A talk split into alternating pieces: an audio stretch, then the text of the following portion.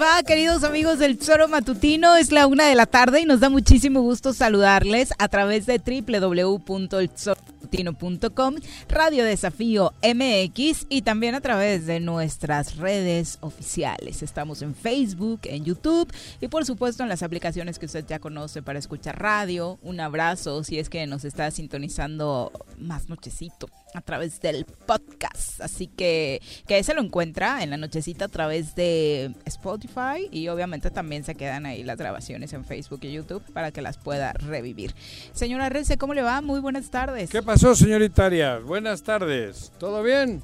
No, ya nos quedamos sin fútbol en Morelos otra vez. ¿Cuándo ha habido, pues? no, sí había fútbol profesional. Estaba el Zacatepec en el estadio Agustín Coruco Díaz. Estaba una franquicia. Ascenso MX. Ay, eso no decías cuando hablabas con la gente del Zacatepec al aire. ¿Cómo no, cabrón? Claro que hablaba. Yo siempre. No había un jugador de acá. No lo he dicho. ¿Cómo no, hombre? Ah, pues digo, cabrón nos guste o no nos guste, la cosa era como lo decíamos, no ha habido en la tercera división... No ha habido nunca.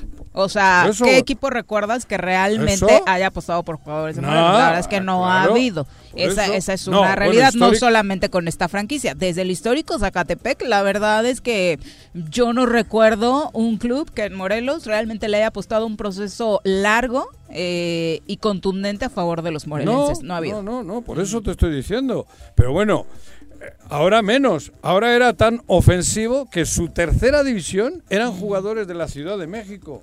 Venían a jugar y se regresaban. O sea, eso era lo más absurdo. Aquí tenemos jugadores. No estaban a gusto aquí y eso lo sabíamos. ¿Eh? La directiva por eso, pero, tuvo varias complicaciones, según ellos contaban, para entender el panorama político de Morelos. Bueno, pero vuelvo a repetir aquí había ilusión por fútbol, pero, pero se quieren agarrar a la historia y a la historia no te agarras simplemente con ponerle el nombre. A la historia tienes que... Pesa, la camisa de tal, pesa. Pero, pero por eso, pero tendría que haber sembrado otra vez como, como cuando se siembra la caña. Tienes que sembrar para cosechar. Y aquí, dime, no había nadie, nadie, nadie de Morelos. Nadie, cabrón. Es como, es que estamos en un estado difícil. En el gobierno creo que no hay casi nadie. No, el gobierno del estado juega con reglas que ni la Liga MX, que ya es decir mucho, permitiría por la cantidad de extranjeros que tenemos en el gabinete. Pero bueno, vamos a saludar a quien nos acompaña en comentarios el día de hoy. Javier Bolaños, ¿cómo te va? Muy buenas tardes. Viri, muy buenas tardes. Muchas gracias, Juanjo. Gracias por la, oportunidad. Y la verdad es que Zacatepec tiene una historia maravillosa, llena de anécdotas, de, de, jornadas de títulos, de títulos, un, de gloria, un, equipo muy arraigado. De gloria. Recuerdo cuando Tony Mohamed llevaba al Zacatepec. Eso fue posterior ya, sí, sí, ya reciente. Al retirarse fue su primera experiencia como técnico. Jugador y técnico era, tengo entendido, si mal no recuerdo. Sí, sí, se la aventó así. Y, sí, la verdad es que consiguió grandes triunfos y eh, lástima que no haya la capacidad tanto en, los, en el gobierno del estado para, para coordinar un proyecto deportivo, porque puede ser un gran proyecto deportivo de equipo Zacatepec. Pero si en la política son de fuera, totalmente de fuera, en el equipo también, Digo, hablando ya de fútbol. no había un morelense, creo que ni en la directiva. A ver, no sé, igual me, me- me estoy sé. apendejando. No, el único era. ¿Quién? ¿Quién? No. Ni en la directiva. No, no, tampoco. o sea, jugadores, es que esto era lo que más me dolió. No, es que al inicio estaba Pepe Montes, ¿no? Bueno, pero era en el otro. estaba, ajá, Era en el que este- se fue a Alebrijes en por este lo mismo, por problemas políticos con los que lo llegaron. Porque el, el equipo aquel ya estaba tomando forma y se fue. Porque se tuvo que ir prácticamente y se fue a hospedar en Alebrijes. Pero yo, yo sí creo que el Zacatepec pudiera muy bien ser un proyecto Y tomando Claro. forma lo sabían ellos, ¿eh? de Porque para la afición social. era lo mismo. Claro, este ver, desarrollo regional ahí para los jóvenes y demás. Pero no hay esa visión ni ese interés tampoco. Ni gana, No, ni no nada. Por eso. Hay tres o cuatro Son equipos. franquicias aquí. gitanas. Pero tenemos equipos de tercera división, hay tres o cuatro, tres. Hay una segunda división en Cuautla. Hay, hay, hay forma de hacer cosas por el Estado. Y hay talento. en Y hay talento. Oye, nosotros O sea, quedamos hay muchos campeones. chavizo- chavitos que se tienen que ir del Estado para buscar Los voy a tener que sacar ¿no? ahorita, se van a Lebrijes unos y tal. ¿Por qué? Por, por esto. Pero es todo la misma. re- recaemos en lo mismo, en la política. Exacto. exacto. Cabrón. Hace, hace ¿Qué? No, más. ¿Para qué quieres el centenario? No nos dejan jugar en el centenario a los chavos. A los morelenses. A los morelenses. Cabrón, no, no puedo jugar. por, por, por envidia, por, por, porque, porque no les caigo bien, cabrón. Y así es todo. Si encuentras reductos, como siempre, con los alcaldes, con los Sí, municipios. sí, que, que- que- que apoyan. Yo Claro. conocí, cuando se empezaba a generar este movimiento de la campaña pasada en el tema estatal, un empresario que traía un proyecto muy interesante para Zacatepec. Muy, muy bueno. Desde chavitos Todo. hasta la proyección Pues regional. que eso es lo que se necesita. Claro. Y dispuesto a inyectarle, pero desafortunadamente, como bien dices, cuando no hay interés. No, ninguno. El, el chiste de la política, como, como cualquier otro trabajo, es que cuando tienes arraigo en el lugar donde te estás desarrollando, Claro. quieres trascender. Pero cuando sabes que terminando. Que eres tu golondrina. Te retiras de aquí, pues lo menos que, que te preocupa Sí, que es. si te Para- llaman de Oaxaca, de Morelia, como fue hoy, y te dicen, oye, tengo un proyecto político, porque todo va encaminado a eso, ¿no? Me echas la mano con tu franquicia, va, me voy para allá. Claro. Como hoy va a suceder. A Morelia, En ¿no? Morelia le afectó mucho políticamente a las autoridades que se fuera el primer equipo y pues ahí de chiripa le llamaron a alguien para que les lleve fútbol de nueva cuenta, esto, ¿no? porque la intención era llevar a un equipo de la nueva liga que se está formando, pero la afición no estaba No, como muy contenta, dijeron, les llevamos mínimo uno de ascenso ahora que los dejamos sin primera y así se arregló, ¿no? Y la multimillonaria inversión en el estadio y todo lo que. Se eh, por eso- Va a quedar otra vez como un elefante blanco. Pero hasta ¿Qué eso, digo, con todo el respeto Sí. para Zacatepec, hasta eso creo que no fue, digo, a mí me, me emociona llegar al estadio, es bonito, cabrón, pero la ubicación para que algo, un proyecto deportivo se realice, creo que no está fácil Sí, la claro. ubicación, digo, con- que me perdonen, porque no cumple con los requisitos. Ay, de- bueno, para la Liga MX, eso. Ah, no, pero hablo si de le dices seguridad. mañana hay primera en Zacatepec, mañana hay primera Ah, en no, Zacatepec. ya sé, Mm. pero por eso te estoy diciendo que te- Estamos en México. habría En que la Liga generar- MX puede pasar crear una infraestructura, por eso, pero falta inversión. Si ya está ahí, ya no lo vamos a tumbar, pero sí falta crear dos o tres salidas, darle vialidad al estadio y sí. tener un proyecto de fútbol como el que dices que te propuso Sí, un sí. empresario. Así es. Yo soy de Bilbao, cabrón. Y yo, vamos, presumo de que 120 años el Atleti de Bilbao está jugando en primera división y con jugadores vascos. Sí. Porque se puede Claro que se puede. y se debe, porque eso es realmente identidad. Y el impacto social que tiene eso, más Claro. allá del fútbol. Tú imagínate 25 chavos morelenses en el Zacatepec en primera división, No, padrísimo. morelenses de dos millones de habitantes que somos, todos tendríamos un conocido en el equipo. Y luego tienes la tercera, luego tienes las fuerzas básicas, tienes los infantiles, cabrón. Pero, pero nadie le pela a Morelos. Lo que estábamos este, intentando consolidar era un proyecto académico y deportivo con- alrededor de la franquicia de Zacatepec. Esa era la idea. Claro. Pero como te reitero, no, hay, no, no hubo condiciones, el estadio sin estacionamiento, con todos los Te digo que le faltan detalles. que todos Sí, claro, y aparte ¿no? políticamente eso, ¿no? Cuauhtémoc Blanco pues dura un sexenio acá, tampoco creo que le interese demasiado pensar más allá de los seis años no que le va a interesa estar en- demasiado en Morelos. pensar, has dicho. Eh, pensar en un proyecto a Ah, largo plazo. le- le pusiste no, mi algo frase más. Ah, era, perdón. era larga, Juan José, no solo- la cortes, No, por no, favor. creí que solo era Pero él también tiene inversiones en el fútbol que no tienen que ver con Morelos, ¿no? Claro, pues tiene una tercera por ahí. o- Pero esto tiene que ser gente con amor a Morelos. Como todo lo que... Y no hace falta haber nacido, hace falta amarle. Claro. Y, y- y aunque parezca así medio, medio cursi, si no le amas a Morelos, lo otro es mentira, cabrón. Y todos están, o bueno, los que... La hablar hoy del Zacatepec es un poco hablar de lo que se está viviendo en el Estado. Es el reflejo. Es el reflejo del Estado. Total Cabrón. absoluto. Hubo un empresario que tuvo muchas ganas de hacer cosas. Por política lo sacaron. Eh, Alebrijes es. Cabrón. Sí, es esto, es esto, la falta de, la falta de arraigo, la falta de visión, la falta Amor. De, de- de amor y de un proyecto con metas claras, bien establecidas.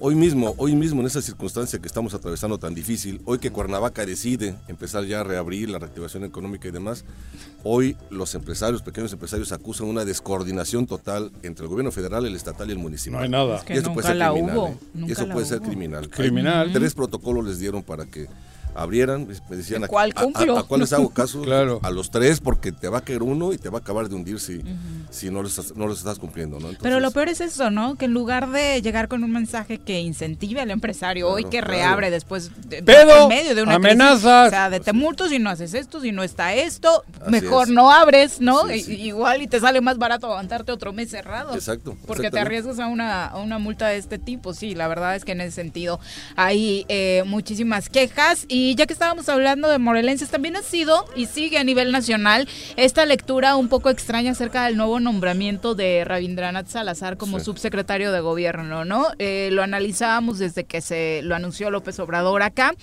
Y en las columnas nacionales también ayer leíamos una donde creo que el término que utilizaban era inepto, ¿no? Eh, eh, ¿Por qué no corren al inepto? De Raimundo Riva Palacio en, en criticando obviamente lo que había hecho en el Banco del Bienestar con tintes electorales, decía él, y hoy en el Heraldo habla de cómo Rabín Salazar será pieza clave en gobernación, otra columna. Eh, ¿Tú qué lectura le das a este cambio, este enroque, como le llamó eh, López eh, Obrador? Es un poco complicado de Mm. entender porque no se veía venir. La verdad es que no, que no se veía venir. Eh, obviamente hay quienes opinan que más que una promoción lo- fue una regresión por- de, de- de ser el director general de una, un, un ente tan poderoso hablando, como, hablando como el Banco del Bienestar a una subsecretaría pues, eh, eh, gobernación. de, de gobernación, de temas de asuntos religiosos y este tipo de cosas.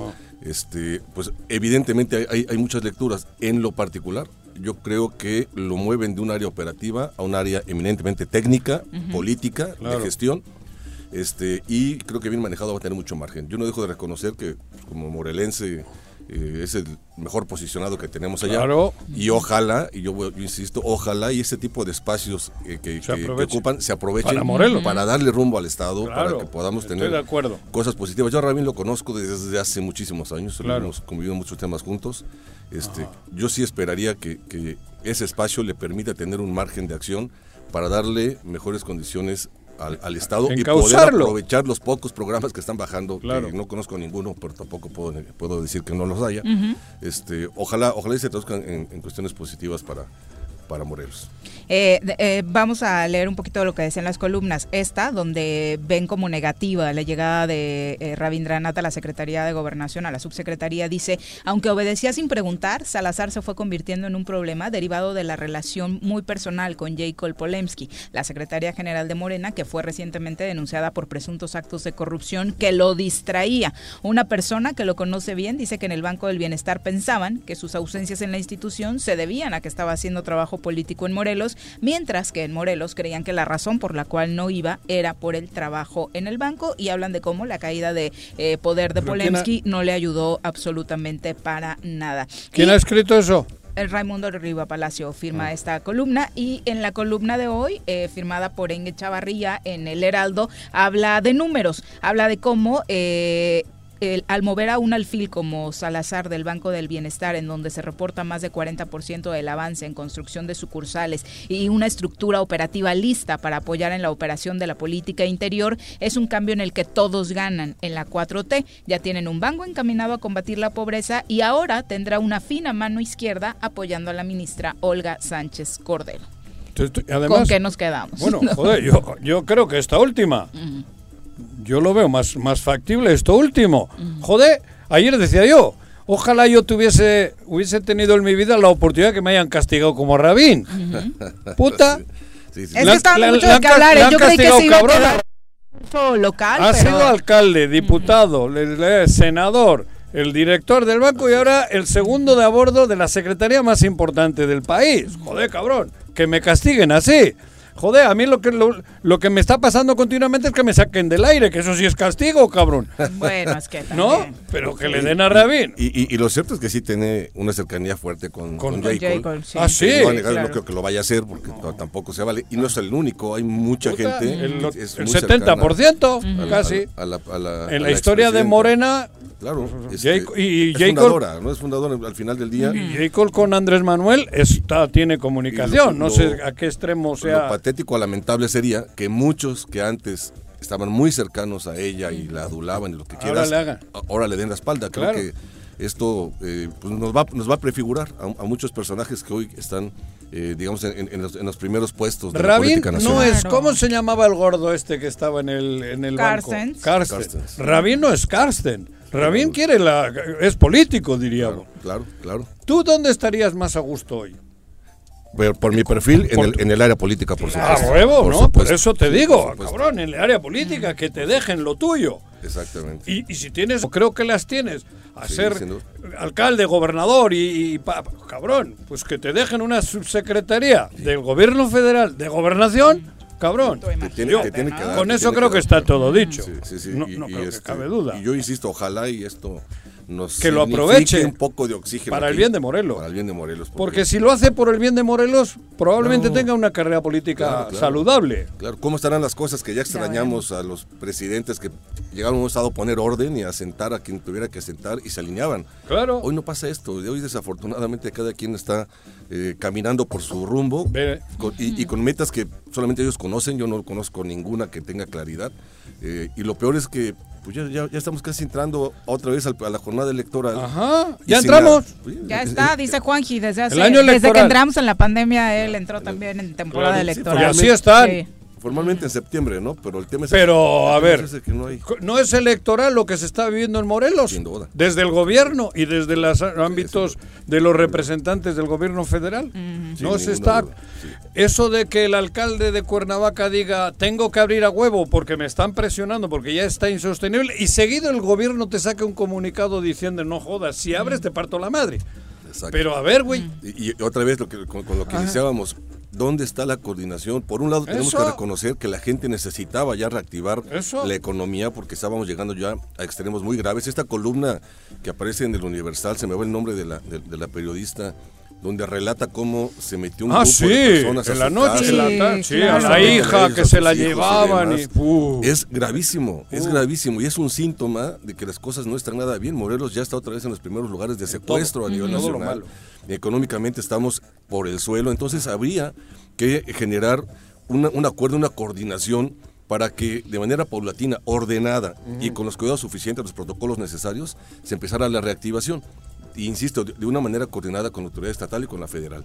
Y lo que ocurrió es todo lo contrario. Todo lo O- contrario. Otro pretexto para- Electoral, ¿eh? No, es que hoy la El- el- conferencia electoral, la ¿eh? conferencia de las 4 de la tarde que se supone era del Comité de Salud para darnos información de ese tipo, ya es una rueda de prensa política. Política. De verdad, se incorporó el secretario de gobierno y toma todos los días mensajes para los alcaldes, para criticar decisiones que se están tomando en los municipios. Pero Increíble. además el mensaje es o jugamos o ponchamos el balón, güey. Ese es el tema. Es- aquí, E- ese es o sea, tema. no es que juegue el mejor, no, no.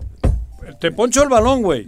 Yo, yo, yo reconozco, por ejemplo, el caso de Cuernavaca, bueno, integró un comité técnico de personas con, con- con alta capacidad, digamos, de análisis científico y demás.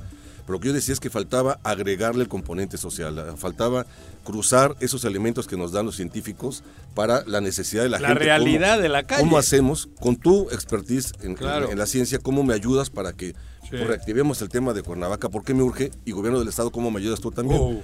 Eso no pasó, no va a pasar. ya no, ya me queda claro que Bolaño, ya no- ya no que no forma. fumes de esa, güey. No, jodas. No, pero No te fumes al de final los que lo pagamos, y me El incluyo, pueblo. somos los que aquí vivimos. El pueblo. Porque esas notas como esa columna columna que, que refiero, esos datos que ya nos manda el Sistema Nacional de Seguridad con los índices eh, muy preocupantes en Morelos, si de por sí estamos pasando económicamente un tema muy grave, va a ser peor. Claro. Va a ser porque las pocas inversiones que puedan llegar la van a pasar dos veces. Es que no se puede tapar el sol con un dedo. Así es. Acá, y lo hemos dicho muchas veces, muchos pueden estar callados, incluso en medios de comunicación, ¿no? Y parece, da la sensación al abrir algunos periódicos y demás, que, pues que no pasa No nada pasa nada. malo en Morelos. Ah. Pero de pronto abres un diario nacional, Cabrón. Morelos- bueno, ni siquiera abrirlos, porque algunos somos portada. ¿no? Y, y te das Un cuenta de que no podemos seguir tapando la situación tan Pero- deplorable que es. vivimos. Pero ya también es momento que, que, que, cabrón, que reaccionemos. Sí. Digo, y no esperar a la campaña electoral. No, no me refiero a ustedes los que tienen pretensiones políticas, me refiero a todos. No podemos estar cruzados de mano, no podemos... Si todos hacemos algo todos los días, decir, hablar, opinar, empujar, lo que sea, cabrón, lo que esté, es. pero no quedarnos, no ir a la cama pensando hoy no dije ni hice nada, cabrón, porque entonces estamos colaborando con que estos sigan haciendo lo que les pega la gana. Así de fácil, cabrón. Sin, sin ninguna duda, esto es así. Eh, sí reconozco pues que seguramente la presión sobre el- la autoridad municipal debe haber sido ya muy fuerte.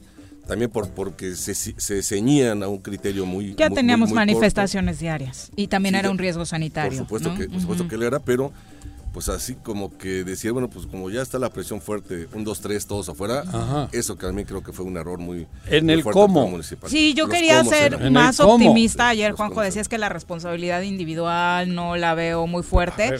Ayer, la verdad es que sí tuve que darle la razón a Juanjo. Las imágenes en el centro de la ciudad, no de los comerciantes, de los ciudadanos que ya salieron, que fueron a comprar o que intentaron entrar a un restaurante, de verdad es que no se puede así. Exacto. De verdad. Exactamente. No. Y, y- y yo No se y puede por- por... por las aglomeraciones, Claro, haciendo cosas que no debemos hacer hoy en medio de una crisis sanitaria. por eso. No tiene la culpa ni el empresario que abrió ayer su Ni- restaurante ni la autoridad eso- municipal. estoy Somos hablando, nosotros. Estoy hablando de nosotros, por eso estoy diciendo, no podemos ser así ni para una cosa ni para otra. O sea, yo, yo, cabrón, yo ya sé que tengo, y si no, estoy mal. Tengo que luchar todos los días porque esto mejore, pero en el tema de sanidad también. Claro, claro. Tengo que ponerme el bozal este que me pongo, cabrón. Tengo que lavarme las manos, tengo que guardar la distancia, ¿no? O sea, no lo puedo tomar tan a la ligera. Y, y es que vuelvo, Es- a lo, vuelvo a lo mismo. El mensaje que la sociedad está recibiendo es muy confuso. Claro. Es muy confuso. Por- Yo hablaba del, del ejemplo de Querétaro. Para, es un gobierno panista, entonces también puedo hablar del ejemplo del Estado de México, donde Ah, el no, del Mazo tienen mesas. la como chica esta del esta- de la Ciudad de México va También, bien, ¿eh? Sin duda, sí. sin duda. Y Digo, tuvo- por eso. Le reconozco Y la que tuvo y- los arrestos para decir siempre Sí. no. Ah, exacto. Por eso más. hablo de ella. Y, y Yucatán, cabrón. Pero hay orden. Claro. A eso me refiero. Entonces aquí. Aquí hay desorden.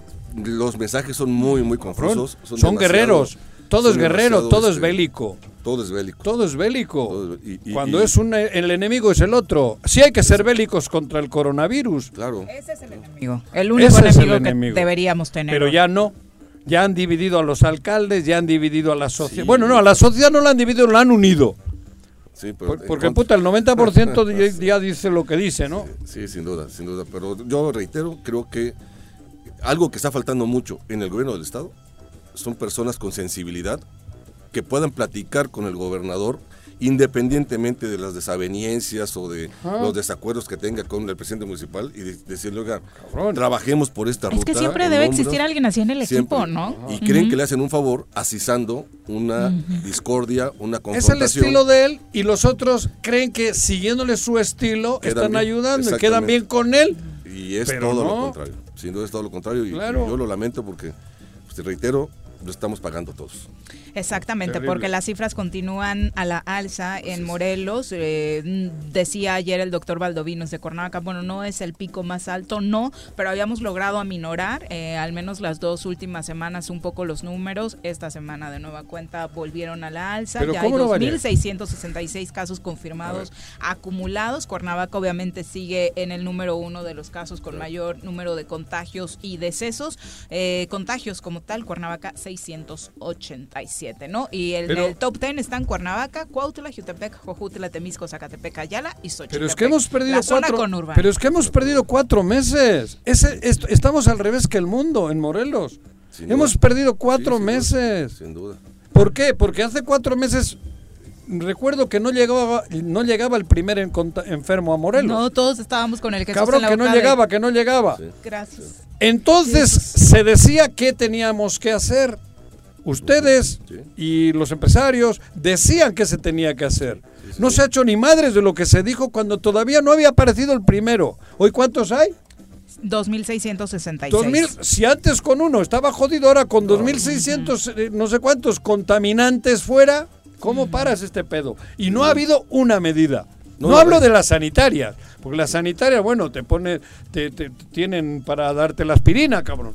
O, o hay camas todavía. Sí, no camas, estamos en saturación. Todavía hay camas, sí. porque se están ampliando y tal. Pero ¿qué medida económica ha habido? No, ninguna, ninguna. Pero Piensan- eso es ofensivo, piensan que- Bolaño. Que, solo repartiendo despensas con eso cumplen. y Ahorita eso, están allá la es- repartiendo. Eso es electorero. Eso, allá- es Eso total- te digo. Totalmente. ¿Allá se invitó al alcalde? ¿Eh? Allá se invitó al alcalde a la Sí, repartición. está Ah, ahorita repartiendo en Ayala. Ah, porque votó a favor la Sí, reforma, Sí, ¿no? y- Sí. y- y- Los Porque- 15 eh, porque es muy claro eso. y Y se van y a en- juntar ahí los 15 ahorita. Aquí en. Cuernavaca las, también las quejas en la repartición, una persona si tenía dos pisos en su casa, aunque sea la pura obra negra y sin Ajá. puertas, no le entregaban. Claro, les- porque ya era una- Tienes casa. tiene ¿No? dos Tienes pisos, casa ¿no? aunque adentro no Puta. tengas ni para comer. Burgués. Exacto, Sí. sí, De está muy, muy, muy acotada esa repartición, como que únicamente atendiendo a su mercado. ¡A la foto! Exacto, y, y yo otra vez lo, lo- lo insisto, están perdiendo o ya perdieron una excelente oportunidad en esta época Claro, de crisis de joder. convertirse en líderes, Claro. de convertirse en personajes empáticos con la gente,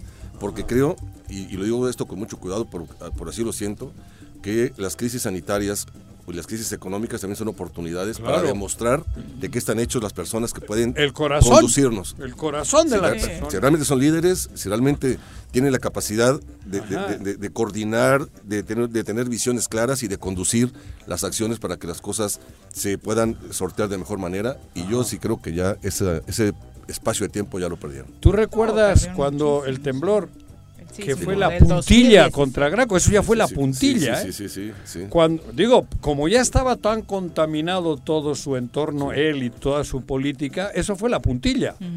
Creo que no lo hizo ni.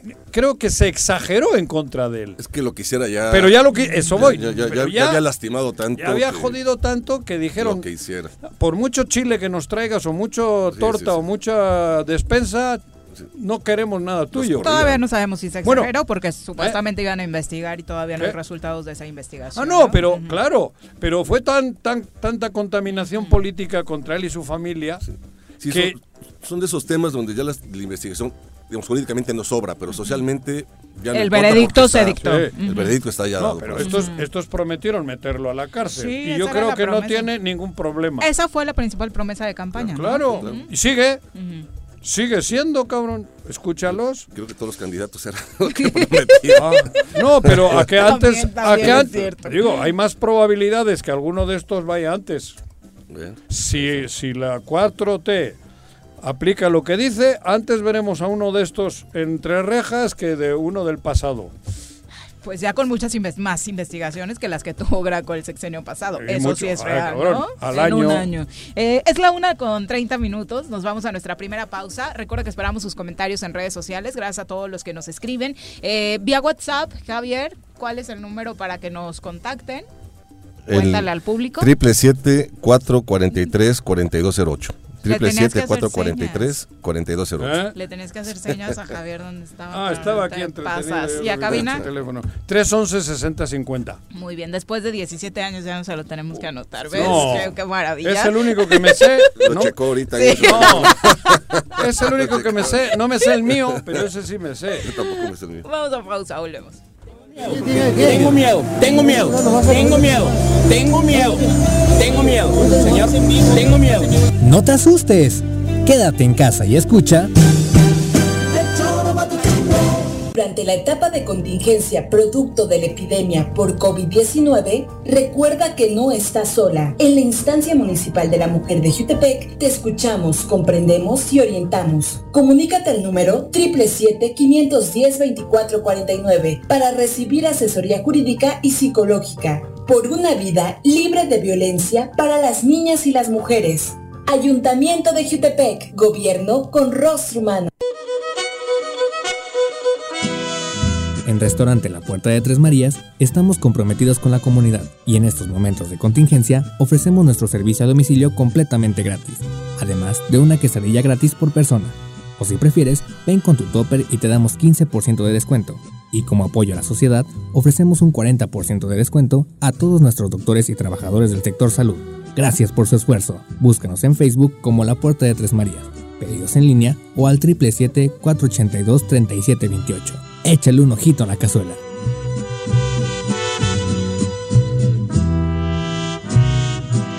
En esta contingencia, en las oficinas de catastro y predial del municipio de Ayala, ofrecemos servicios como levantamiento, división de predio, manifestación de construcción, alta de predio, planos urgentes y ordinarios, avalúos, constancias de antigüedad de predio, copias simples de expediente o cambio de propietario, traslados de dominio, constancias de no adeudo, actualización de predio y recepción de pago de predial. Estamos en el interior del DIF municipal frente a la Socoche. Informes 735-308-8527. Te esperamos de lunes a viernes de 8 de la mañana a 3 de la tarde. Ayuntamiento de Ayala, trabajando por nuestra tierra.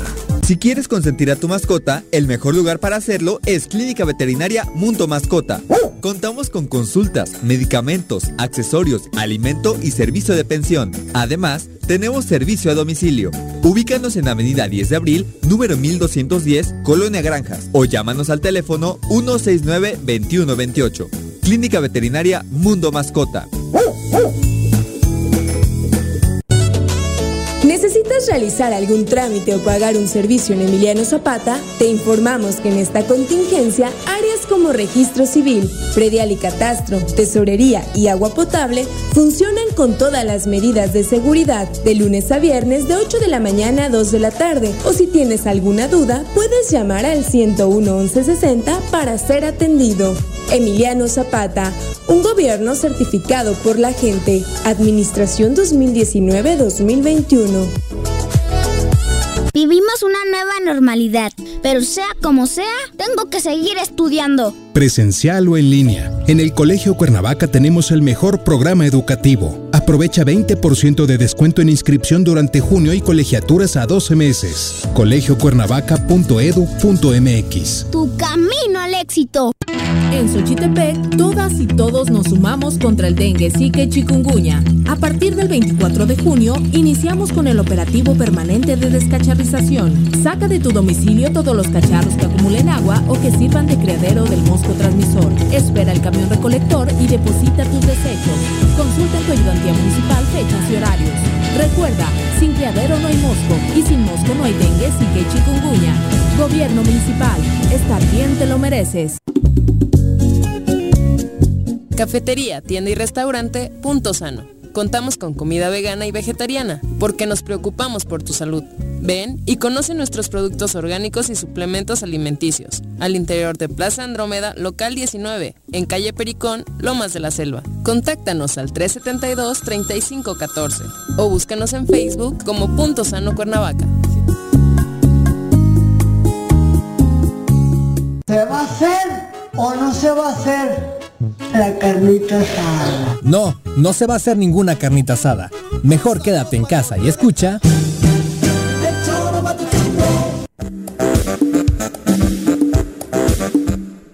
Una con 35 de la tarde, gracias por continuar con nosotros. Le recordamos que nuestros amigos de Acción Médica tienen atención en medicina en general, nebulizaciones, curaciones, oxígeno, control de embarazo, diabetes, gastritis, colitis, hipertensión y más. Eh, si se cuidan ustedes, obviamente nos cuida a todos. Así que cuídense mucho y comuníquese con nuestros amigos de Asociación Médica Robledo al 328-7305. 328-7305 o en Facebook están como Asociación Médica Robledo. Y hemos tratado de platicar con los diferentes sectores eh, comerciales en, en Morelos y hoy saludamos con muchísimo gusto a don Jorge Hernández, líder del sector de panaderos en, en acá en la localidad. Don Jorge, ¿cómo le va? Muy buenas tardes. Viri, muy buenas tardes, Juanjo, y también saludar mucho al diputado Javier Bolaños, eh, de aquí, pues aquí en La Varona, trabajando y dándole duro, literal, con las manos en la masa. Saludos, saludos, qué gusto escucharte. Para empezar, qué bueno. Tú eres panadero y este del pan. Andas con unos chistes buenísimos. ¿Eh? Juanjo, ese es pan de arte. Ándale. Don Jorge, cuéntenos cómo han Sí. sido estos meses de pandemia para el sector. Muchas gracias. Pues mira, eh, primero que nada, pues la verdad es que el sector está muy, muy lastimado, como todos los de la sociedad.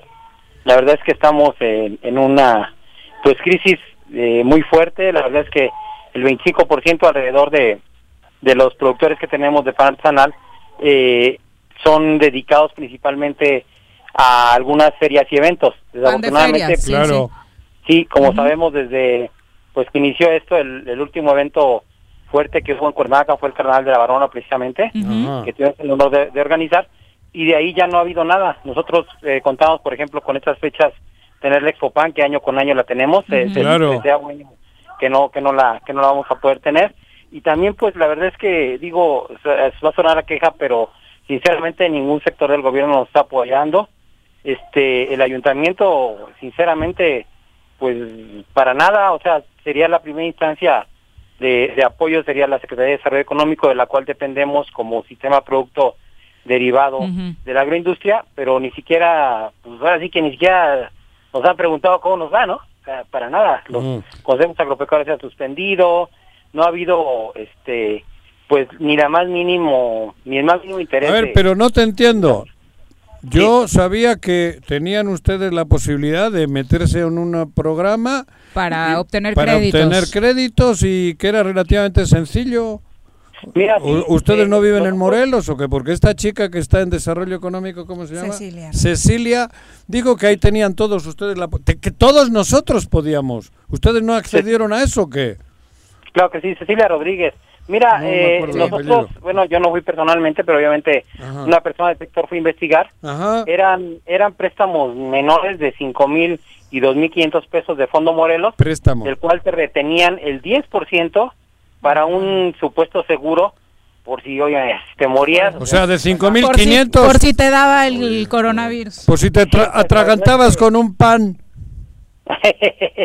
Exactamente, es algo irrisorio, la verdad es que... Bueno, pero no- no- Lo de, lo de los pap- el papeleo y todo, Ah. pues les iban a quedar 500 pesos a los productores. Sinceramente, el sector, pues no, ahorita muchos no están trabajando, están dedicándose a otras actividades desafortunadamente. Ajá. Y esto aunado pues a que pues también la parte de protección civil, que están haciendo su chamba, pero pues no dejan instalarse en diferentes puntos que ya iban a vender algunos productores. Sí, en la, en la calle todavía. ¿Cuántos, Todavía. cuántos son, cuántas, cuántas gentes, cuántas familias viven de, de esto? Del pan. Directamente Ah, digo. en Cuernavaca son 31 familias Ajá. y 3 en Jutepec, directamente. Directo. Pero a su vez cada familia Claro. eh, desarrolla alrededor de 3 o 4 empleos, eh, eh, digamos los chalanes, los ayudantes, Claro. que también Sí, dependen sí. indirectamente. Claro. Obviamente cuando hay eventos el número es mayor. Ajá. Oye, en este sentido, ah, en algún momento de la pandemia comentaron que ya incluso estaban vendiendo parte de sus maquinarias. Sí, fíjate que alguna gente, digo, debo, eh, lastimosamente, una persona pues, se tuvo que ir a Monterrey, otra persona anda de taxista, otro es ayudante de limpieza, o sea, se han dedicado a otro tipo de cuestiones, porque sinceramente, pues, aparte de que estamos lidiando no solo con el tema de la pandemia, sino que independientemente de eso, bueno, pues a todo mundo ahora este se le ocurre hacer pan y subirlo a, A redes sociales, sí. entonces, Claro. nosotros implementamos también herramientas ahí por nuestra parte, como el reparto eh, a casa por casa, este, el anuncio también en las redes, pero desafortunadamente pues somos más tiradores que patos, ¿no? Y pues ahora sí que nos estamos tirando unos a otros. Sí, es cierto eso que dices, o sea, la venta de, de pan hecho en casa subió muchísimo ya con todo mundo encerrado. Entonces, el mecanismo que ahora están utilizando es ese, pero la propuesta que tienen, ¿cuál sería? Ya estamos eh, cuatro meses después del inicio de esta pandemia. Claro que sí, mira, la, la propuesta, pues un llamado enérgico, respetuoso, ¿no? Al, al gobierno, pues más que nada a que apoyen a los productores en la promoción, a que apoyen en la adquisición, porque muchos sectores, por ejemplo, el DIF eh, estatal y municipal, eh, tienen pro- eh, tienen proveedores de, de Uh. pan y, y de Ajá. algunas otras cuestiones para Ajá. seguridad pública, los desayunos, todo eso, y ni siquiera somos tomados en cuenta en ese aspecto, ¿no? Yo creo que ahí... Cla- ahí hay sería un- muy- Tienes que hablar brasileiro, digo portugués. Yo, yo creo, Jorge, que Así este es, es, un ejemplo es, muy claro de cientos es de casos tema. que están pasando. Te, comenta algo, eh. Claro que. Te comentaba, Jorge, es el, es, el- es el ejemplo de cientos de casos que están pasando en Morelos, lo que hemos platicado mucho aquí. Eh, decías ahorita que cada familia que se dedica a la venta de pan, que yo los conozco bastante bien en La Varona, Sí, pues también claro. generan tres, cuatro, cinco empleos que en este momento estas personas no tienen ningún ingreso, no tienen absolutamente nada porque no ha habido apoyos reales para estas pequeñas empresas. Esa era la propuesta cuando se hablaba de que el gobierno federal, el estatal y el municipal debieran canalizar recursos directos para que puedan sostener los empleos y puedan mantener la eh, vigencia de sus negocios, de sus pequeñas empresas. Tú te escuché en alguna rueda de prensa que diste donde acusabas que pues estaban prácticamente solos.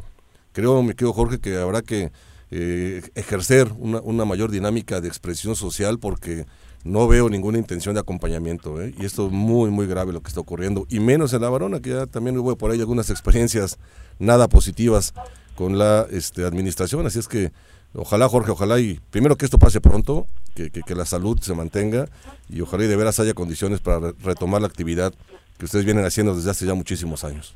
Y don Jorge, ¿dónde encontramos su pan? Claro que sí, muchas gracias. Bueno, tenemos establecimientos como tal, eh, aquí en La Varona tenemos dos, Ujú, uno en la Glorieta de las Cazuelas, otro en Cuatro Caminos. Perfecto. No son, no son míos los dos, uno es mío, otro es de otra persona. Ajá. Tenemos otro productor en el empleado, por la avenida principal, una cuadra de la iglesia. Parece comercial, ¿verdad? Dale, dale. Te va, a co- te va a cobrar el Juanjo, ya ves cómo sí, es. sí, cabrón. Por lo menos manda un bolillo, cabrón. ¿Eh? Solo con el susto del temblor, ¿no? Eso. Sí. Ya, lo, ya, pues, se, no. ya, ya se me bajaron. Ah, bueno. no más que no se vuelvan a subir y ya. Eso, cabrón. Y te faltaba otro. Claro que sí. Bueno, eh, estamos en Lomas de Cortés, Ajá. ahí donde están los edificios, ahí en la, en la esquina de alta tensión. Ok. Y algunos otros establecimientos semifijos que se puedan, que se han podido poner de repente, Ajá. pero dicen productores de Morelos, productores Ok. artesanales de Morelos. Ese Creí que no se iba a atrever a hacer esta pregunta, Juan Ah, José, ¿qué? pero ahí va, ver, que ¿qué no sabes cuál es el pan artesanal. Claro, no, pero tienes dulce y salado. No, ya sé cuál es Ah. el artesanal, No, cabrón. Tienes No, de los dos, ¿no? De los dos. O sea, claro. ustedes, los artesanales, hacen de los dos. Claro. Sí, claro, de los dos. Como debe de ser. Ajá. Panes este, ahí, eh, aprovechando el comercial de nata, de nuez, muy ricos, ¿no? Ya. deliciosos. Ahí, ahí, si nos dan la oportunidad, les hacemos llegar algunos para que los prueben. Sí, no, no. Era ti- broma, Tienes la ¿eh? opor- No. no, no. Trae, trae. No hay problema. Que no te dé pena. Muchas gracias, Jorge, por la comunicación. Esperamos que las cosas mejoren pronto para todos. Ánimo. Primero Dios, un abrazo y que Dios los bendiga a todos. Ánimo, Gracias. ánimo. Jorge, saludos a todos. Oye, Adiós. pero un préstamo de 2.500 pesos y yo me quedo con el 10% del préstamo. Para y un aparte seguro. con intereses al- Pero altísimos. es que ¿Qué cosa? yo, parece que los... A ver, en producción, dígame, ¿ustedes escogen, les avisan qué decir? Cabrón, llevamos cuatro meses entrevistando a uno, ta, ta, ta, ta, ta, ta, ta, ta, infinidad de... Y no ha habido uno. Consigan uno, cabrón, que hable, que diga algo. Que ha recibido apoyos, claro, a ver, pero- que el sector va bien, Es porque que- ha estado respaldado por gobierno. A ver, Bolaños, ¿no? ¿conoces a alguien, No, güey, nadie. para que le entrevistemos ahorita, güey? No, pero te lo juro. Absolutamente Porque nadie. parece que esto es algo premeditado, prefabricado por nosotros. Ojalá porque realmente tenemos... hubiera ejemplos, ¿eh? Ojalá realmente hubiera ejemplos. Claro. motivaría. Ayer nos motivó mucho conocer a dos productores locales que con el esfuerzo de ellos y la unión a través de una cooperativa Ah, que están eh, generando han logrado salir adelante porque ellos eh, contaba eh, Regina creí que mi empresa iba a quebrar esta Claro. pandemia no pero con un esfuerzo personal la sacaron adelante Gracias a las cabras. exacto No al gobierno. Ajá. Son esfuerzos personales. exacto pero imagínate esos esfuerzos personales arropados por apoyos gubernamentales Sí, no, no. Pero es que es increíble, cuatro meses luchando contra un enemigo común que se llama coronavirus. No hay uno, cabrón, que diga, yo, pero es que, a ver, pero que somos tontos. Y, y, y- y lo, lo Los- peor es los- que hay recursos. Recursos también. Yo, yo, comentaba y lo vuelvo bueno, a reiterar. tú has estado en el gobierno. Los, los presupuestos de egresos, tanto del Estado como el municipio y el federal también, Ajá. se diseñaron con condiciones totalmente diferentes a las que tenemos ahorita. Claro. ¿no? Entonces, hab- hablamos con la diputada Keila de, de- de modificar el presupuesto de Redireccionar, egresos ¿no? Para canalizar apoyos, para canalizar apoyos a, a quienes hoy la están pasando como Jorge y muchísimos más. La Todos- están pasando muy complicado. ¿Cómo Muy, muy haces? Que, díganme un sector. Sí, no, no hay, no hay. Te- te Cabrón, reitero, hay el que limpia los zapatos, ¿cómo lo hace? manifestándose Pues, se está manifestando eso. todos los Pero días hablo- pidiendo apoyos El que limpia los zapatos, Sí, que es un sí, sí. trabajo. Los honesto, lustradores han salido a manifestarse Claro, diciendo cabrón. qué hacemos. Ajá, y así todos. Los mu- músicos. eso, los músicos te iba a decir.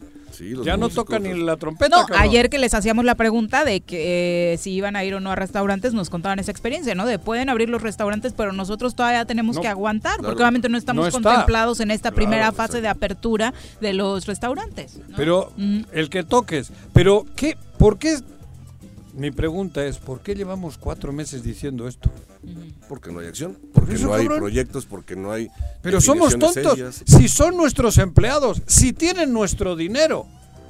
O sea, eso es lo que... ¿Por qué me tengo que morir? Por eso luego hay violencia y hay robo. Ya hay. ¿Por qué se tiene que morir mi hijo si yo sé que tengo ahí dinero para que mi hijo no se muera? Es la una Cabrón. con 47. Vamos a saludar con ¿A muchísimo gusto a Gonzalo Barquín, subsecretario de Protección Civil del Ayuntamiento de Cuernavaca. Gonzalo, buenas tardes. Buenas tardes, a la orden. Bueno, ya está la reapertura en marcha en Cuernavaca. Cuéntanos cómo les ha ido y cómo eh, va fluyendo esta nueva etapa para los comerciantes. Pues sí, hemos estado trabajando con las diferentes células por toda la ciudad, dándole seguimiento a las indicaciones del alcalde, como mencionó él, desde el día lunes hasta la hasta el día de hoy, que es jueves, estando en las supervisiones de que se lleven a cabo a cabo estos, estas reaperturas. ¿Hasta el momento todo mundo cumpliendo o hay fallas? Bueno, ha, eh, ha habido confusión, ha habido este, eh, están solicitando mucho asesoramiento, pero como lo dijo muy claro el presidente municipal, esta es una corresponsabilidad. Nosotros no, no, no marcamos los lineamientos de, de sus comercios, siempre tiene que haber. Nosotros lo que estamos haciendo es supervisar las medidas sanitarias que están tomando cada uno de ellos y asesorarlos en ese sentido siempre y cuando cumplan con la seguridad de sus trabajadores y del cliente. Hablábamos hace unos momentos de que lo peor que podría pasarnos en esta reapertura sería que comerciantes ilusionados con un regreso fueran acosados con multas, con eh, situaciones de extorsión que de pronto puedan darse. Acoso. No, de, de ninguna manera. Por parte de las áreas correspondientes de inspección, que ahorita están eh, eh, trabajando todas en el mismo sentido, estas son las indicaciones. Es asesoramiento, asesoramiento nada más en base a los lineamientos que ellos hayan marcado, como las plazas municipales. Por ejemplo, Plaza Lido nos entrega un programa, así como la de la, la de la tecnología, los días lunes, qué pasillos van a abrir, qué comercios van a estar abiertos, los días martes, qué filtros, qué medidas sanitarias van a llevar al interior, y nosotros le damos seguimiento a esas situaciones. Claro que en caso de incurrir, de que haya trabajadores que no cumplan con el cubrebocas, con la sana distancia o comercios, pues de alguna forma tiene que haber alguna algún tipo de, de, de sanción o algo para darle eh, continuidad a la seguridad de la ciudadanía. ¿Las reglas son parejas para todos? Ahora que pones de ejemplo a Plaza Lido y Degollado comparado con eh, las, los otros centros comerciales que existen en la Walmart. Definitivamente, definitivamente. Protección Civil no trabaja de acuerdo a clases ni mucho menos. Nosotros damos la seguridad a la, a la ciudadanía y son las indicaciones del alcalde, estar muy al pendiente de esto y, y no hay distinción en este sentido. Para nosotros es tan importante la- el, el consumidor de cualquier tienda de estas que tú mencionas como de una plaza pública. Para nosotros son ciudadanos y se le está dando la atención que se requiere a cada uno de ellos. Yo he subido hace rato por Avenida Morelos y ahí a la altura de Electra, de ahí para arriba, ya he visto puestos en las calles. Todo eso, ¿cómo se controla? Ya, digo, ya- Ahorita- ya, he visto ahí que están vendiendo otra vez las Ambulantes. banquetas. Ambulantes. ¿Y eso? Bueno, hay que recordar que hay, este, pues, vivales en este sentido. Cuando hay este tipo de indicaciones, se están tomando reuniones ahorita con los líderes registrados de todo este, de estos movimientos de, de comercios, ya sea eh, eh, en vía pública, registrados o no registrados. Y, y está, eh, ahorita eh, creo que precisamente el día de hoy van a entrar a Cabildo para dar una solución en este sentido, pues las cuales hay que esperar las determinaciones para estos comercios en la vía pública. Porque Pero hasta no- hoy no, no hay. no hay, definitivamente no hay. Estamos trabajando en ello. Ustedes han visto que pasamos, un, un decir, un ejemplo, por Matamoros. Cuando ya estamos en Morelos, ya se nos vuelven a poner en Matamoros, y- pero así estamos trabajando. Te digo. ¿Qué es lo que más se les ha complicado a los comerciantes en esta nueva etapa, eh, dentro de las reglas a cumplir? Pues eh, la concentración de gente a veces no son ocasionadas por un comer, por un comerciante que es cumplido, sino que el vecino, situaciones eh, esas que no siempre es culpable de uno solo, sino que por la, la que se juntan varios comercios en un solo terreno llega a ver la confusión y la gente también que visita estos lugares pues hace aglomeraciones. Sí, la afluencia. Ayer nos tocó ver algo así en el centro. Eh, Gonzalo, en este sentido, obviamente queda bajo responsabilidad individual y de los comerciantes y con ustedes la vigilancia y estaremos pendientes. Por otro lado, también importante platicar, ya estamos en pleno temporal de lluvias. ¿Cómo le ha ido a Cuernavaca en estos primeros días? Bueno, eh, nosotros estamos muy al pendiente desde hace ya un tiempo con las revisiones y limpias de barrancas, con las áreas correspondientes también con ZAPA, con desarrollo sustentable, en lo de los drenajes y limpiezas de barrancas. Eh, estamos atendiendo ahorita también lo que es la colonia Quinto Fraccionamiento, eh, Flores Magón, Revolución, todas ellas que son de las más afectadas en este sentido, pero estamos al pendiente. Ahorita estamos en revisiones de equipos de toda la subsecretaría para poder dar el servicio adecuado a la ciudadanía. Perfecto, pues muchas gracias Gonzalo por la comunicación.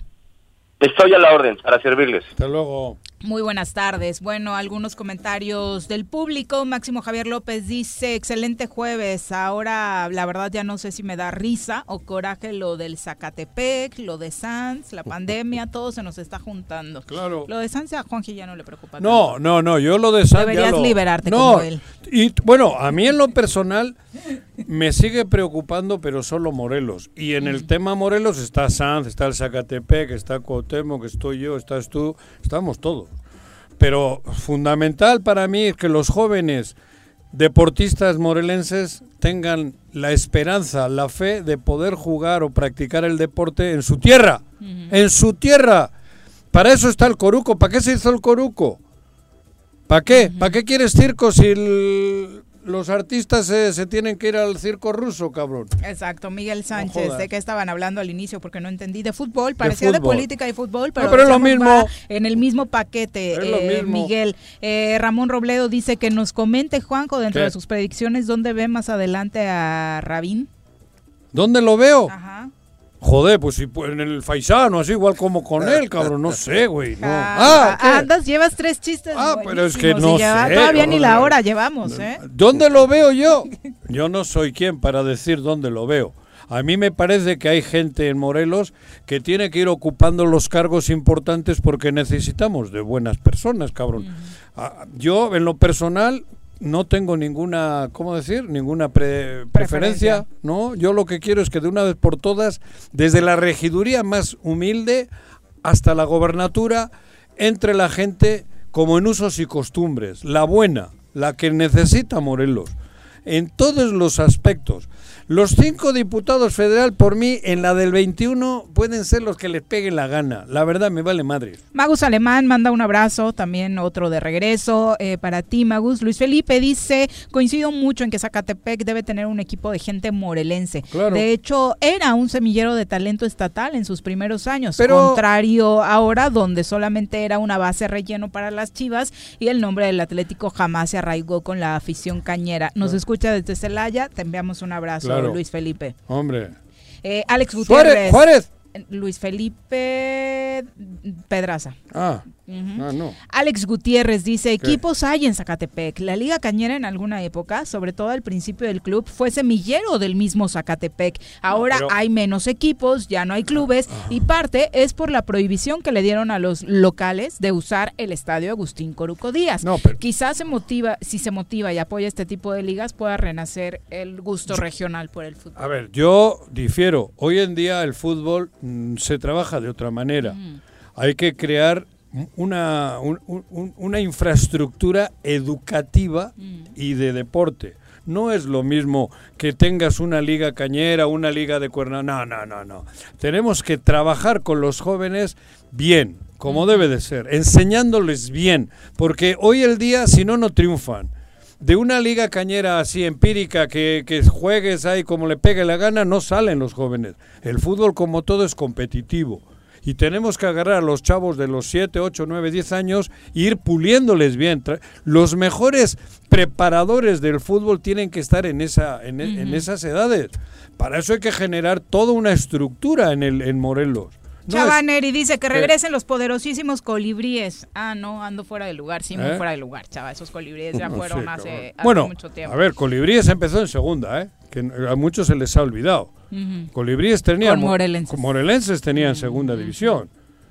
Luego el Capi se aloca y pega Poli- un por la Por la política, política. precisamente Queriendo por ser la alcalde. política. Porque el proceso empezó en segunda e iba bien. Y ni candidatura, Ajá, ni, y ni al final equipo, perdió ni todo. aviones, por, ¿no? por eso, si vemos al fútbol como debe de ser, empezamos humildemente desde abajo, haciendo las cosas piramidal, pero la- con base de abajo para arriba. La pirámide no se construyó poniendo la primera piedra arriba, hicieron una base abajo.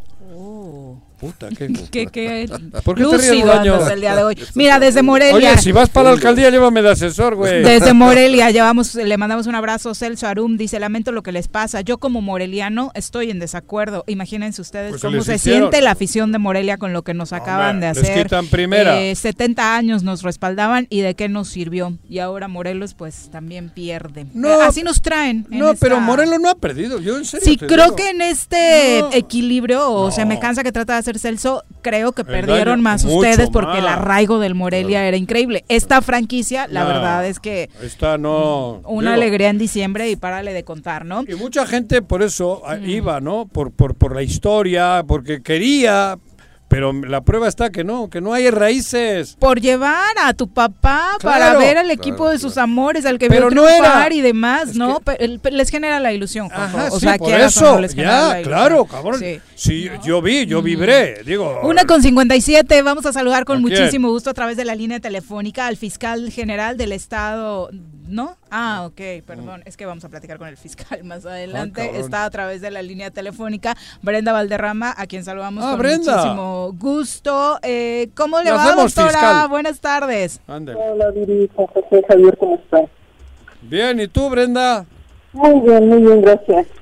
No sé ni qué preguntarte. Digo, porque supongo... No.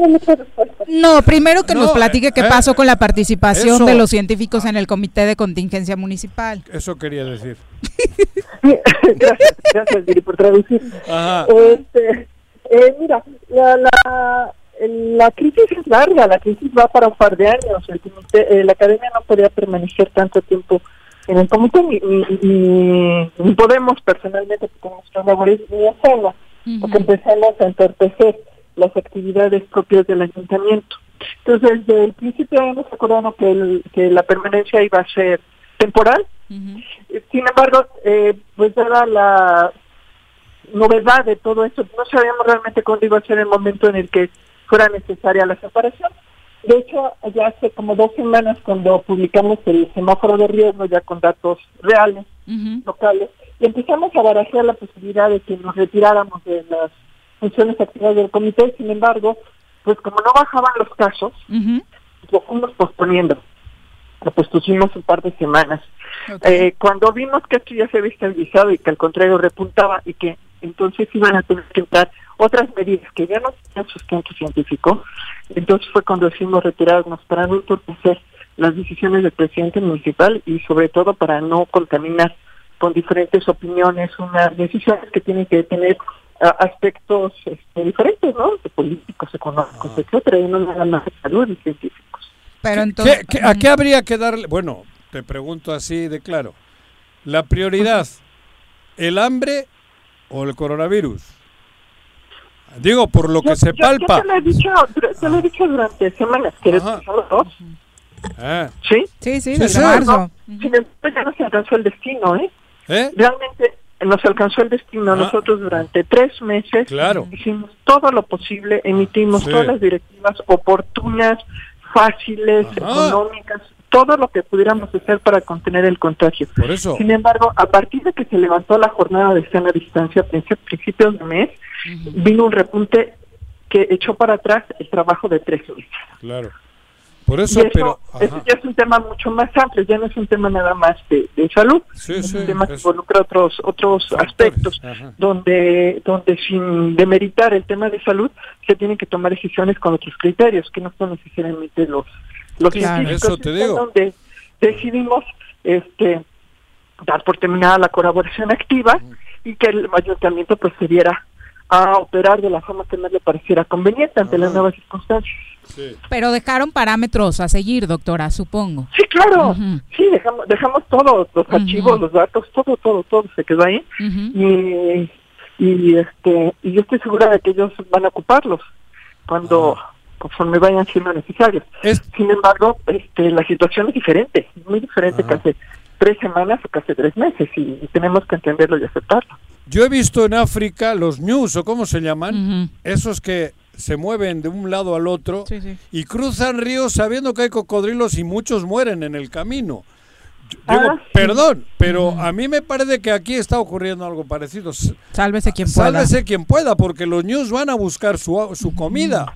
Y algunos mueren, muchos mueren. Pero la diferencia, la diferencia con José es que nosotros tuvimos tres meses para preparar. Claro, exacto. Como Estoy de nunca- acuerdo. Como nunca, hoy sí hubo información. Exacto, estoy de acuerdo. Hubo información amplia, hubo información sencilla, en muchas muchas interpretaciones. Sí. No es que no entendí, es que lo escuché diez veces de diez formas distintas. Claro.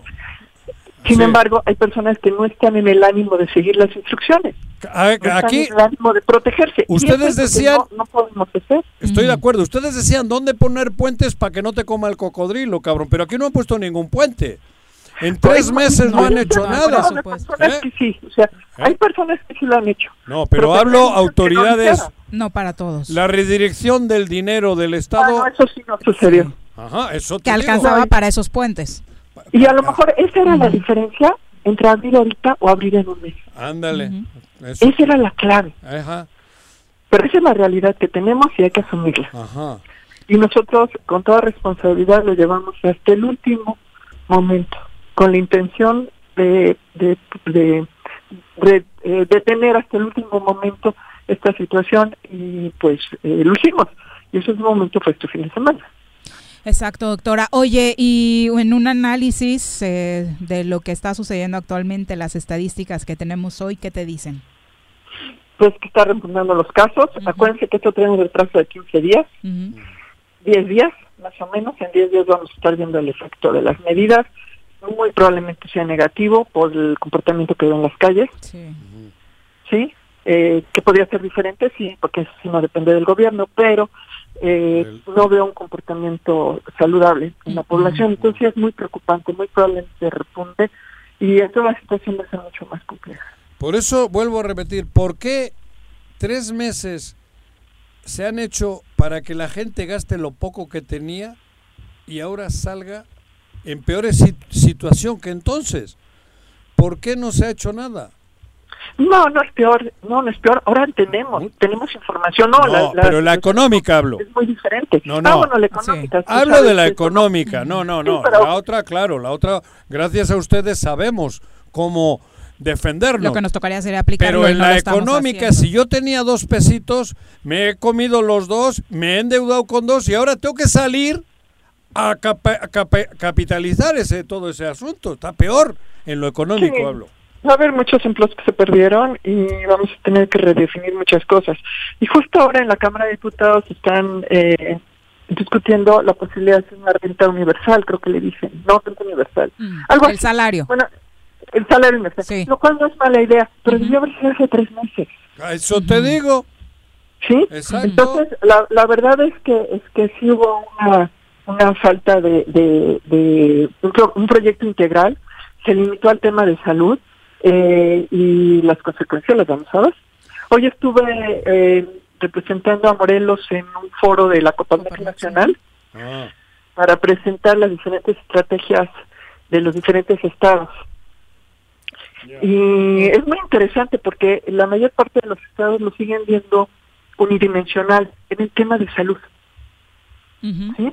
Como que ha sido una estrategia eh, vertical de solo el tema de salud. No está integrado con el tema ni laboral, que es importantísimo, ni con el tema eh, comercial e industrial.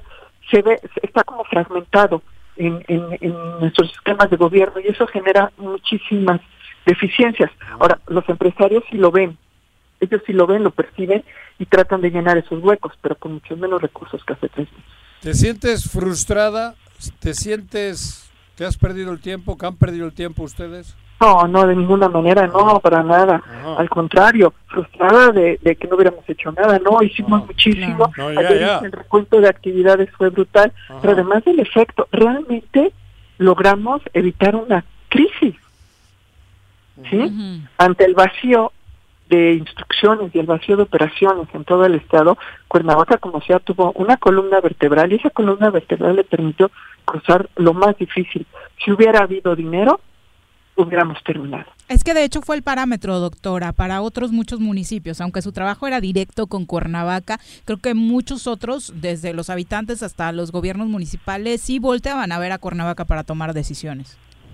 Sí, lo, lo, lo adecuaron a sus diferentes realidades y tienes toda la razón. Y, y eso sirvió de algo. Eh, y, y lo que se haya avanzado es muy, muy bueno. Este, debía haber sido más, sí, pero ya la diferencia era dinero. Ya no era voluntad, ni era ni siquiera liderazgo.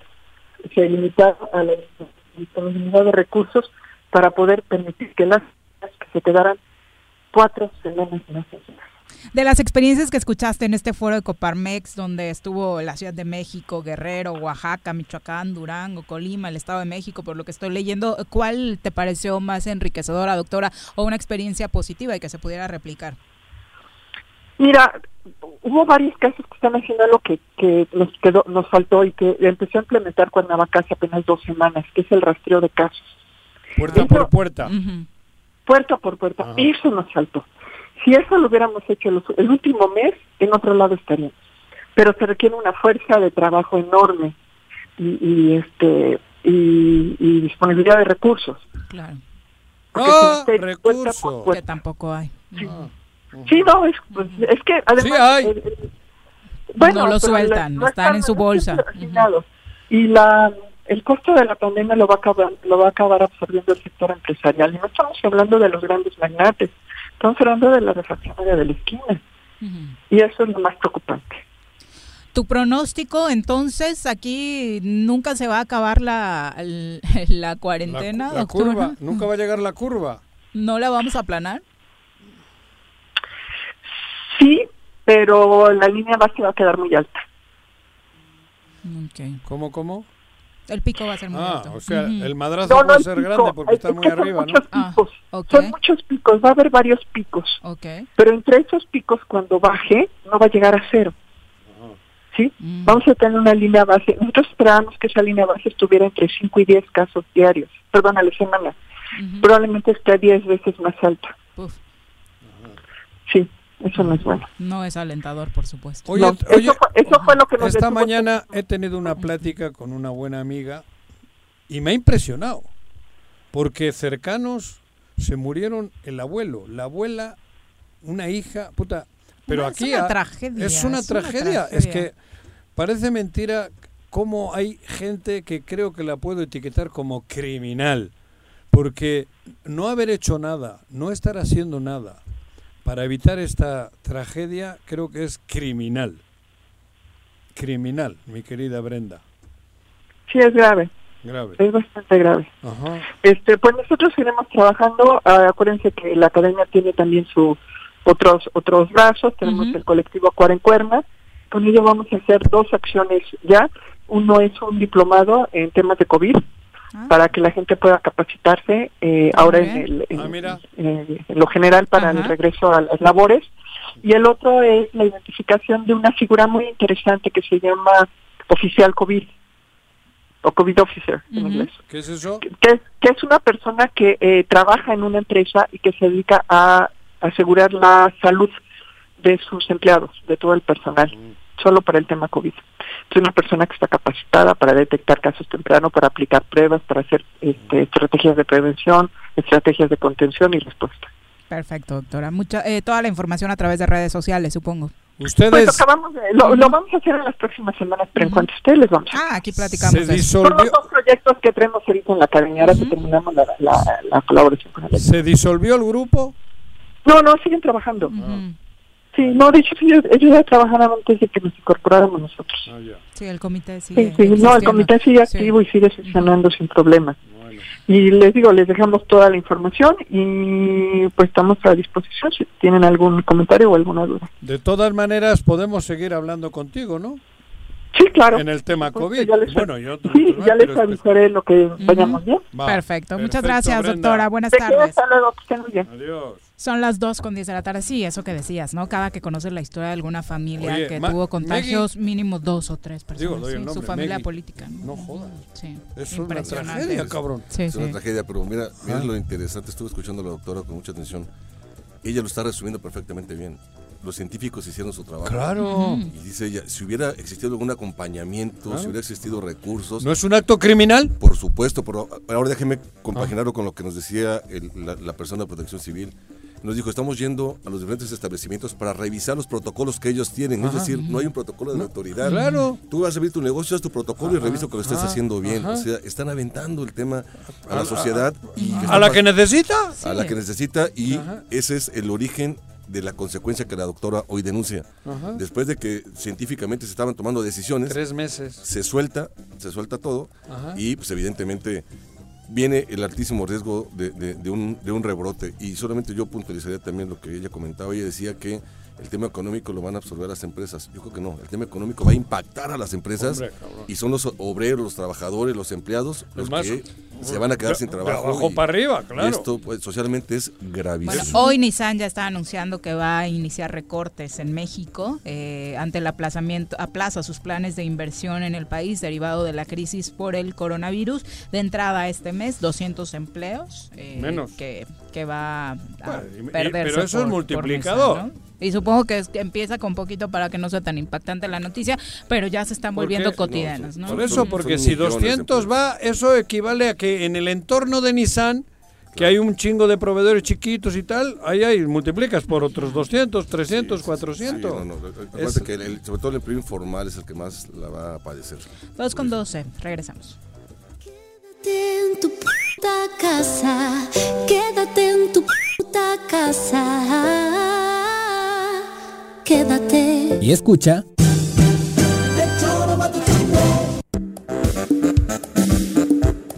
¿Quieres interactuar con nosotros? Búscanos en nuestras redes sociales como El Choro Matutino. Agréganos en WhatsApp al 777-443-4208. ¿Y por qué no? Sintonízanos desde la página web www.elchoromatutino.com. También puedes llamarnos a cabina al 311-6050. De lunes a viernes, de 1 a 3 de la tarde por Radio Desafío. Somos la mejor revista informativa del país. Somos... El Ayuntamiento de Cuernavaca, en apoyo a tu economía y ante la contingencia por el COVID-19, te otorga un incentivo fiscal para que regularices tu adeudo en impuesto perdial y servicios municipales. Con un descuento hasta del 100% en multas y recargos en abril, mayo y junio. Realiza tu pago en línea en la página cuernavaca.gov.mx, en la sección de trámites o desde tu celular con la aplicación Cuernavaca Digital para sistema Android. Tú me cuidas, yo te cuido. Canina a domicilio Suaves Lomitos. Ofrece los servicios de baño, estética, desparasitación, vacunas, corte de uñas, baños medicados y pensión. Apapacha a tu suave lomito agendando tu cita con nosotros al 777-639-15. Pregunta por nuestras promociones en nuestro Facebook Suaves Lomitos y en Instagram como Suaves Lomitos Grooming. Todos debemos ayudar a disminuir el riesgo de contagio de coronavirus. Recuerda que el COVID-19 se contagia de persona a persona al toser y estornudar, estrechar la mano de una persona enferma o tocar algún objeto con el virus y luego tocarse sin lavarse las manos. Por eso es muy importante Lávate frecuentemente las manos, cúbrete con un pañuelo o con el ángulo del codo al toser o estornudar. Evita contacto directo con personas que tengan síntomas de resfriado o gripe. No te automediques y en caso de presentar síntomas, acude al médico. Quincuagésima cuarta legislatura. Congreso del Estado de Morelos. Vivimos en tiempos de pandemia, pero pase lo que pase, yo seguiré mi camino al éxito. Presencial o en línea. En el Colegio Cuernavaca tenemos el mejor programa educativo. Aprovecha 20% de descuento en inscripción durante junio y colegiaturas a 12 meses. colegiocuernavaca.edu.mx. Tu camino al éxito. En Yatepec, impulsando a nuestros jóvenes universitarios, se continuó y mejoró el programa de transporte universitario gratuito, el cual brinda un servicio seguro a cientos de estudiantes de los planteles UPEMOR, UAM y el Tecnológico de Zacatepec, beneficiando la economía de las familias yautepequenses. Agustín Alonso Gutiérrez, continuidad en el progreso.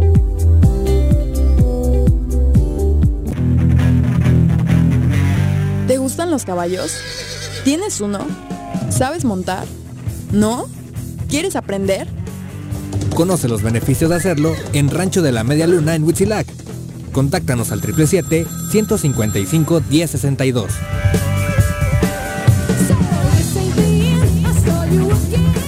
En esta contingencia en las oficinas de catastro y predial del municipio de Ayala ofrecemos servicios como levantamiento, división de predio, manifestación de construcción, alta de predio, planos urgentes y ordinarios, avalúos, constancias de antigüedad de predio, copias simples de expediente o cambio de propietario, traslados de dominio, constancias de no adeudo, actualización de predio y recepción de pago de predial. Estamos en el interior del DIF municipal frente a la Socoche. Informes 735-308-8527. Te esperamos de lunes a viernes de 8 de la mañana a 3 de la tarde. Ayuntamiento de Ayala, trabajando por nuestra tierra.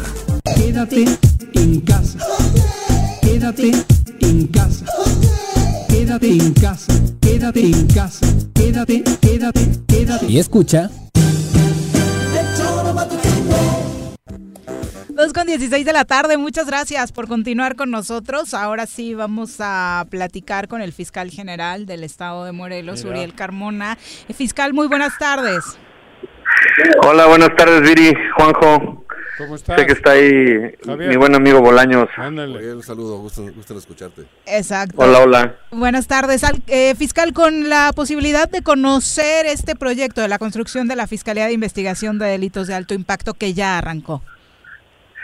Pues fíjate que después de dos años de estudios, proyecciones, cálculos financieros, trabajo, diseños, etcétera, al día de ayer arrancamos ya con, con la obra. Ayer fue el, el- el evento de inicio de la obra.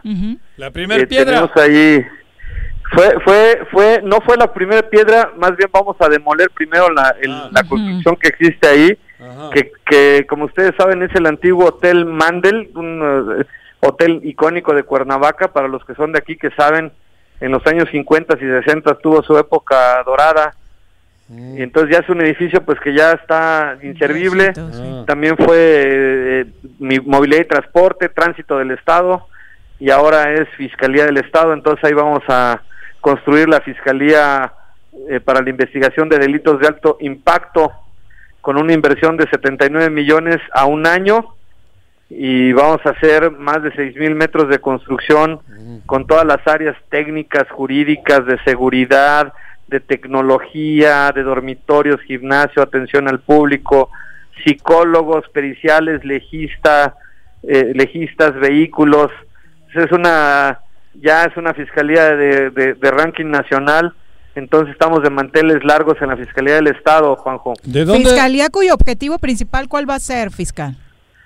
Vamos a perseguir ahí los delitos de secuestro, extorsión, homicidio doloso, eh, feminicidio y todo lo que tiene que ver con delitos contra la salud, narcomenudeo, narcóticos y Joder. trata de personas. Vas a Esos son tenerle los- que hacer como los- 30 pisos para meter a todos esos. Sí, sí, es una, es una instalación muy grande Ah, y pues también el personal, la inversión en recurso humano también es muy, muy importante. Desde hace dos años estamos ya en preparación, capacitación, formación, estamos creando ahí un espíritu de disciplina, de trabajo, porque no nada más es el edificio, sino la gente que va a operar estos temas. Ya tenemos mucho tiempo haciendo estos trabajos de preparación. Estamos trabajando de la, de la mano con las autoridades federales y estatales, con Sedena, con Guardia Nacional, con CNI, con la Fiscalía General de la República y sobre todo pues con la Policía Morelos, con la CES, con el almirante Guarneros. Estamos intercambiando información, experiencias y es un trabajo que hacemos todos los días. El combate a estos delitos no se detiene y vamos a mejorar una vez que presentemos ya terminada esta gran obra de infraestructura y que obedece a la necesidad de transformación de la Fiscalía del Estado, que ahora es un órgano constitucional autónomo que ya no depende de otras autoridades. Entonces es un gran avance en procuración de justicia y los resultados se van a empezar a sentir de inmediato. Fiscal, uno de los miedos principales, además del COVID-19, era que en medio de la pandemia los delitos, eh, la delincuencia común creciera. Eh, la gente parece percibir eso. ¿Ustedes qué datos tienen?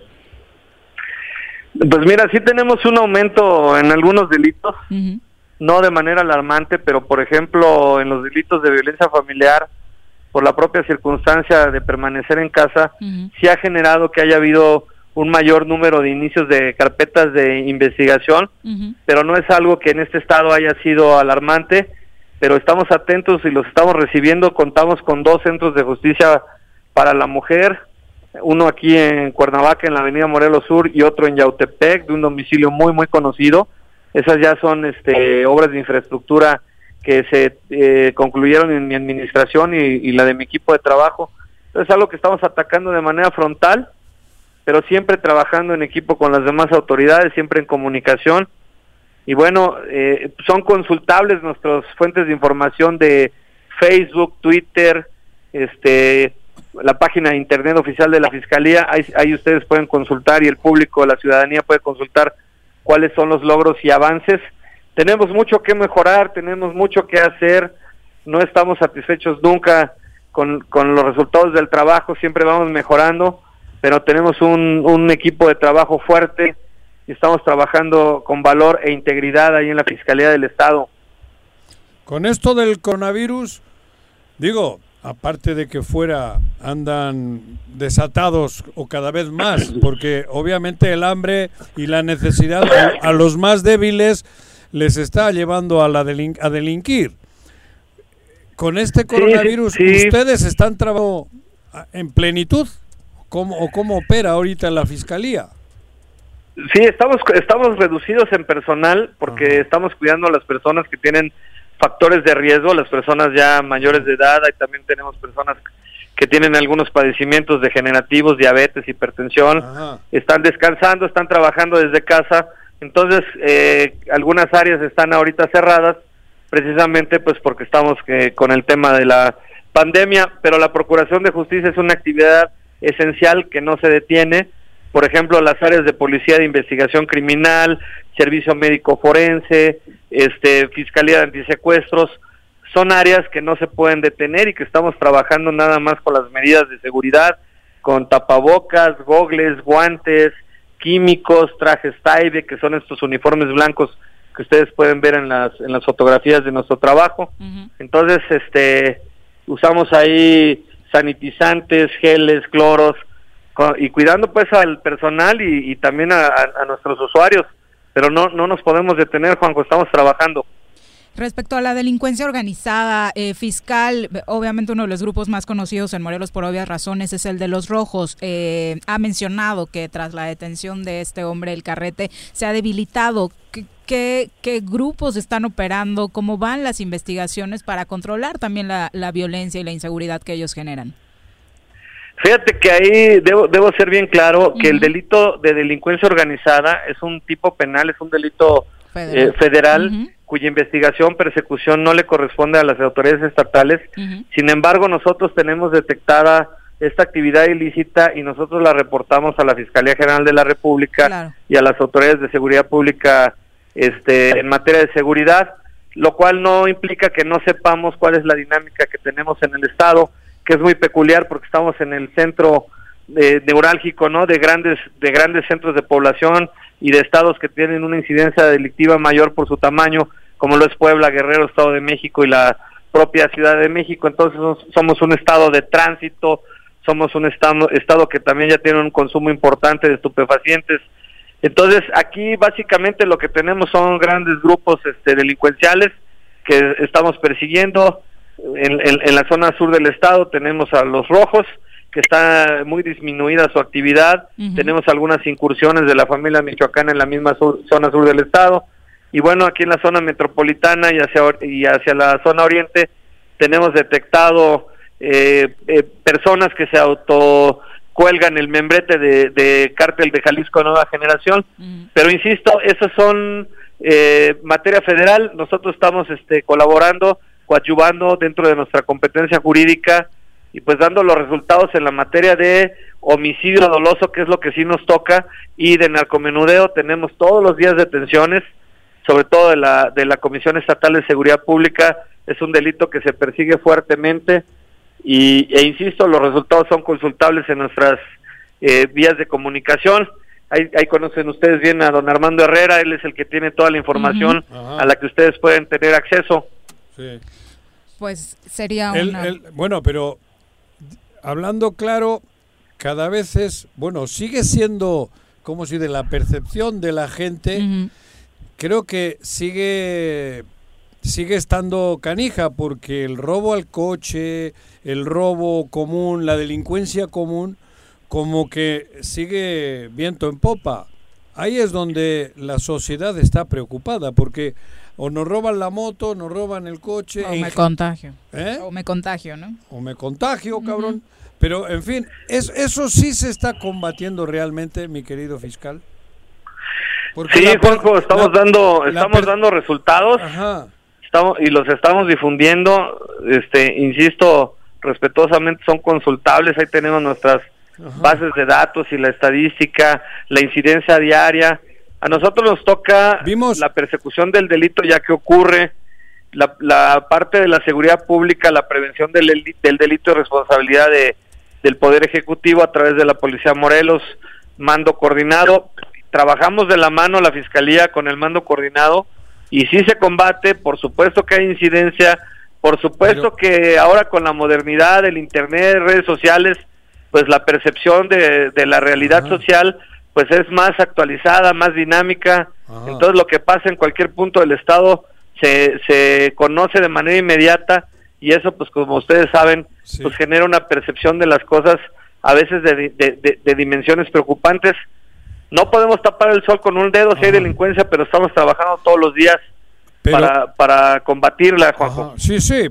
Por ejemplo, digo, aquí la prensa local como que la veo medio adormecida, pero hace poco, vamos, se me enchinó la piel viendo el Universal, creo que fue. Una nota de una familia en Cuernavaca que les llegaron, les entraron, puta, las pasaron canutas.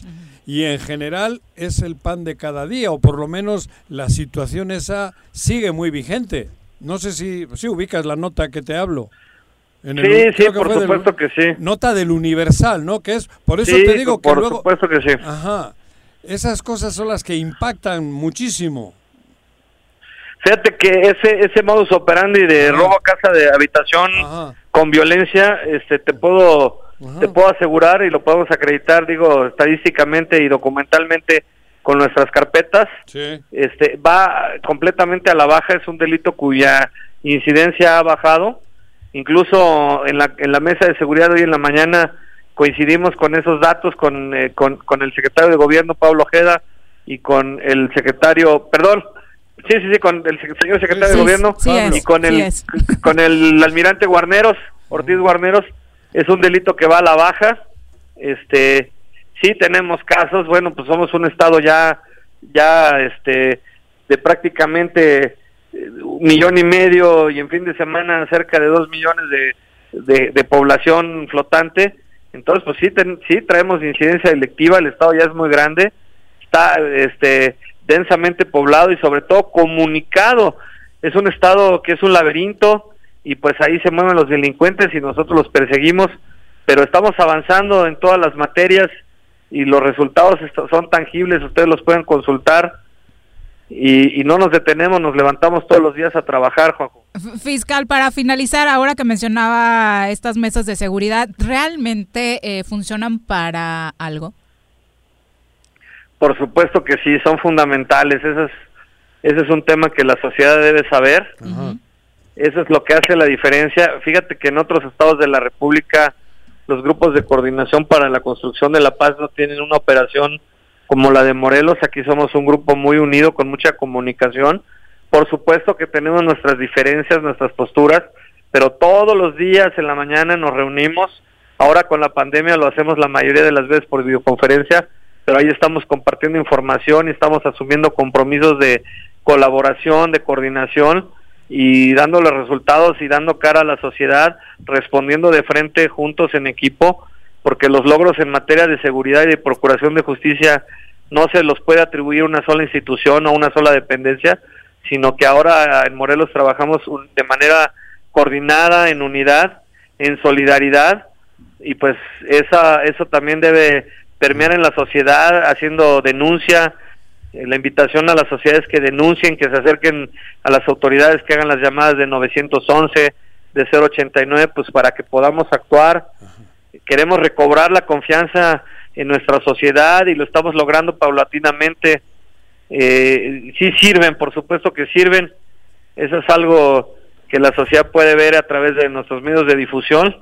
El gobernador del estado está pendiente de estos trabajos, eh, poco a poco hemos ido mejorando y bueno, los resultados ahí son tangibles. Pese, pese a las críticas que, que, que existen, nosotros pues no podemos este, parar en los trabajos, ¿no? En respuesta a la sociedad.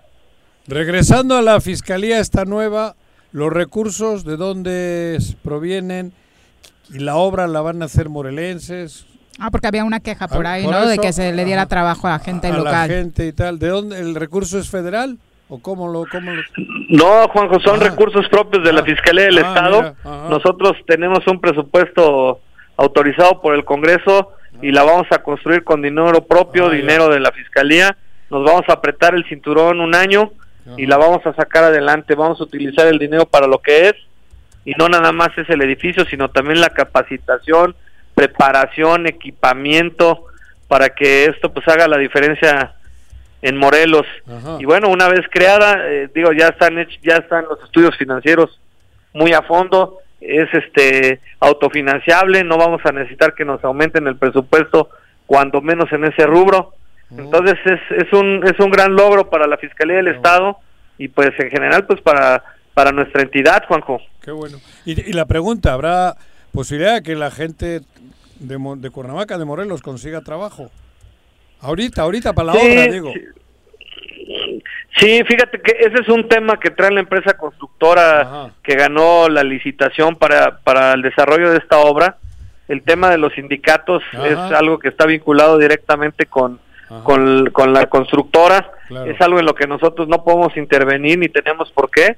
Ah, Entonces ellos tienen que llegar a sus acuerdos pues para que el trabajo sea distribuido eh, como debe de ser. Claro. Pero nosotros somos respetuosos de la vida sindical, siempre lo hemos Claro. siempre lo hemos hecho así. Eh, eh, esperamos que ellos tengan sus acuerdos de manera correcta y pronta, pues para que no se interrumpa ni, ni, ni se lastime el desarrollo estatal, ¿no? De la Fiscalía de, de Morelos. Muchas gracias, fiscal. Buenas tardes. Fiscal, gracias. Un abrazo para todos. Buenas, buenas tardes. Hasta luego. Adiós. Bueno, son las Es una obra 2 con importante. 33 de la tarde, sí. Es una buena verdad. noticia, es una Sí. buena noticia la, la- la inversión en, en materia de prevención, persecución del delito. Ujú. Eh, y ojalá y se traduzca realmente en, en una herramienta que ayude y que se refleje en el ánimo de la sociedad. ¿no? Exacto, Ojalá. sí, es al servicio de que las investigaciones puedan ser más oportunas, rápidas y que la justicia realmente llegue para quien lo necesita, sería muy importante. Sí, y sin qué duda. bueno que aclaró por acá que la mesa de seguridad sí sirve para algo, ¿no? Porque de pronto pensábamos que era nada más para el café. Pero dijo la mesa. La algo- mesa es buena, es de buena madera, creo Algo que, que roble, es- es, eh, Parota. el, te- el tema del presupuesto operativo, que también ya, ya lo tienen contemplado, porque después se generan inversiones muy fuertes y, Y y en el. Congreso te paran Ujú. el, el- el presupuesto que Para necesitas la operar. operatividad, Y exacto. al parecer ya lo tienen contemplado, que bueno, ojalá y de buenos resultados. Bueno, vamos a relajarnos un poquito. Vemos a Juanji muy apachurrado. ¿De Ya es 25 de junio. Está a punto de terminar el primer semestre del año y creo que todavía no tiene acción. Por eso le llamamos a la sexóloga. Señorita, la corneta, por favor. Ni las pomadas orientales, ni las pastillas de colores, ni las novelas brasileiras, ni rasurar un tigre a mano. Nada, nada, nada funciona mejor que escuchar juntitos. Sexo, sábanas y choros, la gustada sección de nuestra doctora Adriana Guadalupe López García, terapeuta sexual y de pareja. Y no más, Buenas tardes, doctora. ¿Cómo te va? Hola Viri, buenas tardes, ¿cómo estás? ¿Cómo están todos? Muy Espero que bien. bien. Muchas gracias, doctora. Todo bien, doctora. Qué bueno, Aquí me da está mucho Bolaños gusto del. PAN. Saludos, Hola, doctora, un Javier, saludo. ¿cómo estás? Buenas tardes. Javier también. Oigan, pues miren, hoy que se le ha puesto duro, dice. El pan. el pan. Ah, oye. Ah, ah. Cinco chistes malísimos. Se va a romper récord. Pero es porque te- el- esta, se le ha puesto duro el pan porque Terrazas no se lo pasa. Bueno, hay muchas cosas que se Bueno, ponen un duras. chiste ¿no? local. ¡Eh! Es que Juanqui creo ya no se acuerda, doctora. ¿De Sí, qué? no, sí, yo creo. A ver, doctora, Es- recuérdamelo. Oigan, pues hoy quiero platicarles y, y quiero invitarlas e invitarlos a todos a que hagan una reflexión porque eh, hay algo que vale mucho la pena mencionar ahora que de repente veo así el WhatsApp ¿no? donde dicen, ah, ya subí tantos kilos y ya Ay, sí. subí tantos, ¿no? Y que la gente, bueno, de alguna manera, pues a lo mejor ahorita que no están tan activos o activas, pues sí les lleva quizá a ganar peso y demás. Pero donde quiero eh, ver que- y hacerlo reflexionar en el impacto que tiene la autoimagen con la sexualidad. Y ven qué importante es. Ustedes, bueno, espero, espero que A ver. y se dan cuenta que la, la autoimagen forma parte de la autoestima. Y la autoestima es algo que vamos construyendo desde que somos niños y niñas. Y Ah. por eso también quiero que, que pongamos atención. Porque fíjense que mucho de eso depende de lo que los adultos vamos fomentando en los niños y en las niñas. Se ha visto que en los niños cuando están pequeños, por ejemplo, ¿no?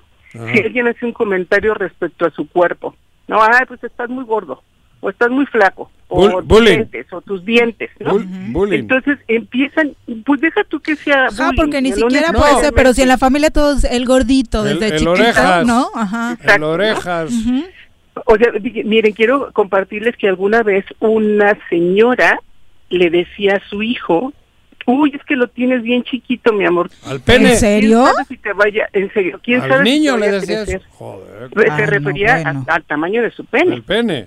Entonces, Qué desde que, desde que hay esos comentarios y que decía no necesariamente eh, lo hacen en esta en esta etapa del bullying o en esta en Ajá, esta no es con conducta esa de bullying. intención. Exacto. Imagínate que niño. daña. Que, que le diga al niño, Eh, pues el tuyo está feísimo, cabrón, no te lo puede, depilas, pero puede estas cosas que se van haciendo desde la infancia ¿Eh? puede ser que el niño no construya adecuadamente o no tenga una buena autoestima y que crezca realmente con esa sensación de que es pequeño. Ahora, les quiero decir Claro. otra cosa. ¿Qué? Hay muchos hombres que no están a gusto con el tamaño de su pene y que entonces al momento del desempeño sexual a veces se cohiben y fíjense, están como tan preocupados, sobre todo en estos primeros encuentros, ¿no? Cuando apenas están iniciando su vida Que no sexual, sabes, ¿no? Cuando Claro. están con una nueva pareja, Ajá. que no saben que, cómo van a reaccionar, Claro. ¿no? O que si ellos no se sienten a gusto con el tamaño, la forma, el color o lo que usted, o a la misma erección Claro. del pene, entonces es algo que afecta a su autoimagen. Y entonces va a tener un impacto al momento del desempeño sexual. Va de la mano con que algunos La hombres... eyaculación tengan- precoz y esas cosas. Puede ser, Ajá, Juanjo, el eyaculación precoz o disfunción eréctil. Ajá, que no se le que para. al que no se- momento que al momento que él fíjese, a veces la pareja no dice nada, Ajá, pero si él no se siente a gusto su desempeño no va a ser bueno. claro. Y el otro punto, hablando de esto, también hay, eh, en algún momento lo platicábamos en este espacio, que cuando quieres decir cosas a tu pareja que son íntimas, hay que utilizar la sutileza, ¿no? O sea, no puedes decirle directamente, Ahí ay, tu te va". está muy mala. No, o sea, como hay que utilizar la sutileza para poder buscar ayuda. Claro. Pero lo que Ah. me refiero es que ha habido comentarios también de parejas en torno a, ay, el chiquitín, por ejemplo, ¿no? Ay, qué bonito el chiquitín. Refiriéndose al Por el, pene. por el pene. Y, y- y miren, esto que podría ser así como, ay, ¿no? El chiquitino, la broma, ay, me estaba bromeando. Pues no saben, si fue en un momento íntimo donde la persona pues está vulnerable, si él no tenía como una buena imagen con esto de sus Lo mata. Pues, pues le va a Lo impactar mata, horrible. Joder, Y de la misma forma ocurre con nosotros las mujeres, Vivi.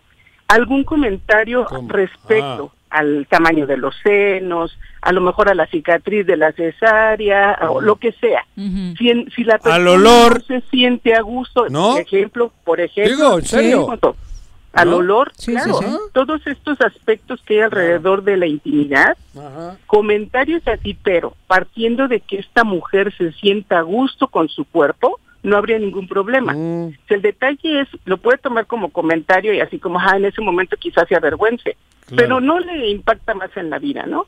Pero si no está a gusto con su cuerpo, hay comentarios de la pareja respecto al olor, al tamaño de sus senos, a la estría, lo que ustedes quieran, Claro. pues obviamente se va a inhibir desde el punto de vista sexual. Pero eso te queda, te daña para la operación de todo el día. Para ti como pues- ser humano, ¿no? Claro, claro, porque Ajá. forma parte de la autoestima. Claro. Pero Pe- Por aparte- eso eh, lo que decías es bien importante. Primero lo construyes tú. Así es. ¿no? Y aparte, lo vas construyendo y lo vas reforzando conforme Claro. pasa el tiempo. Ajá. Voltemos a ver a nuestras adolescentes. Que de repente no están tan a gusto con sus formas y tienen una autoestima en ese momento baja. Y lo Pero- peor es que les afecta cada vez más chiquitas, Doc. Claro. Exacto, porque bueno, desafortunadamente por los estereotipos, ¿no? Claro. Pero eh, cuando las cuando se va reforzando la autoestima, cuando le dicen, "Mi amor, bueno, eh, tú eres así." O sea, ¿de dónde quieres medir un 80 si todos en la familia somos bajitos, ¿no? Claro. O pues bueno, tu abuela tenía pocos senos, yo también y pues obviamente tú seguramente vas a ser de poco de poco busto Ah. y ya está. Pero eh, por eso la recurrencia a veces a tantas cirugías estéticas, ¿no? Tratando de pues, buscar este estereotipo y demás. Para, la Entonces, autoestima, para la autoestima, ¿no? Pero incluso en una operación, creo que si no trabajas tú tu autoestima, te puedes poner, y tenemos ejemplos de gente que se pone, se pone, se pone y no Y más alcanza copa, la y más satisfacción. copa. Así es. Así es, porque pues es algo muy, eh, es algo tan Pero ustedes lo pueden seguir intentando, pero nosotros, cabrón. cabrón. Y más Lo está doloroso, está creo. No hay Juanjo. cirujano. ¿Eh? Lo que está chueco está chueco. Por eso. Por eso. No, entonces, entonces fíjate, de alguna manera, si es eh, la reflexión que les invito a hacer es cómo te sientes contigo mismo y misma, ¿no? Claro. Y la otra parte es ¿qué de, qué de tu cuerpo? Porque fíjense, esto que yo comentaba, las cicatrices no se pueden quitar, ¿no? Porque a lo mejor una cirugía para moldear un poquito la cicatriz de todos modos te va a dejar otra. Claro. Pero debemos poner atención desde volver a ver a nuestros niños y niñas, qué mensajes estamos mandando, punto número uno. Ándale. La segunda parte es cuando tú revisas que, que te sientes bien o te sientes mal, ahorita que hablábamos del peso, es algo que puedes solucionar, ¿no? En cuanto te actives, puedes solucionar bajar el peso, Claro. que si era eso que te estaba molestando. Y la otra, la otra parte es cuando trabajamos con la autoaceptación. Esta parte de, yo lo ponía hace un momento como ejemplo la estatura, ¿no? Son cosas que no vas a poder cambiar, pero si lo padeces todo el tiempo, porque tú querías medir este un 80, Ajá. pues de alguna manera eso sí, en este impacto que hay hacia la propia autoimagen, pues las personas van a estar como con este sufrimiento, ¿no? Y se puede reflejar, lo pongo con la estatura, pero puede ser con cualquier otra parte del cuerpo, Ajá. se puede reflejar en el desempeño sexual. Entonces yo yo cuando les digo, pues fíjate que es que sí puedes cambiar y lo que no puedes cambiar es mejor empezar a trabajar con la aceptación. Los olores se pueden cambiar, no porque a veces esos olores vienen por alguna infección quizá Claro. o por algún momento del periodo de, de tu ciclo menstrual o por algunas otras circunstancias Ajá. que eso se puede cambiar. A, a veces hay un eh, falta de higiene, Oye. o sea, son cosas que se pueden modificar. Dime, Juanjo. Doctora, pero esto también va de la mano con la educación, con la cultura, porque yo aquí veo, y lo digo así con todo respeto y cariño, que el sexo puta casi es el 90% de nuestra vida, De cabrón. la conversación. de la conversación.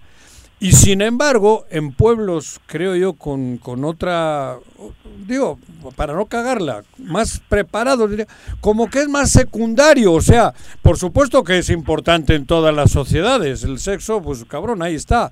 Pero no es el pan de cada día. Aquí, cabrón, es el pan de cada día. Tenemos la plática del coger como si no hubiese otra cosa.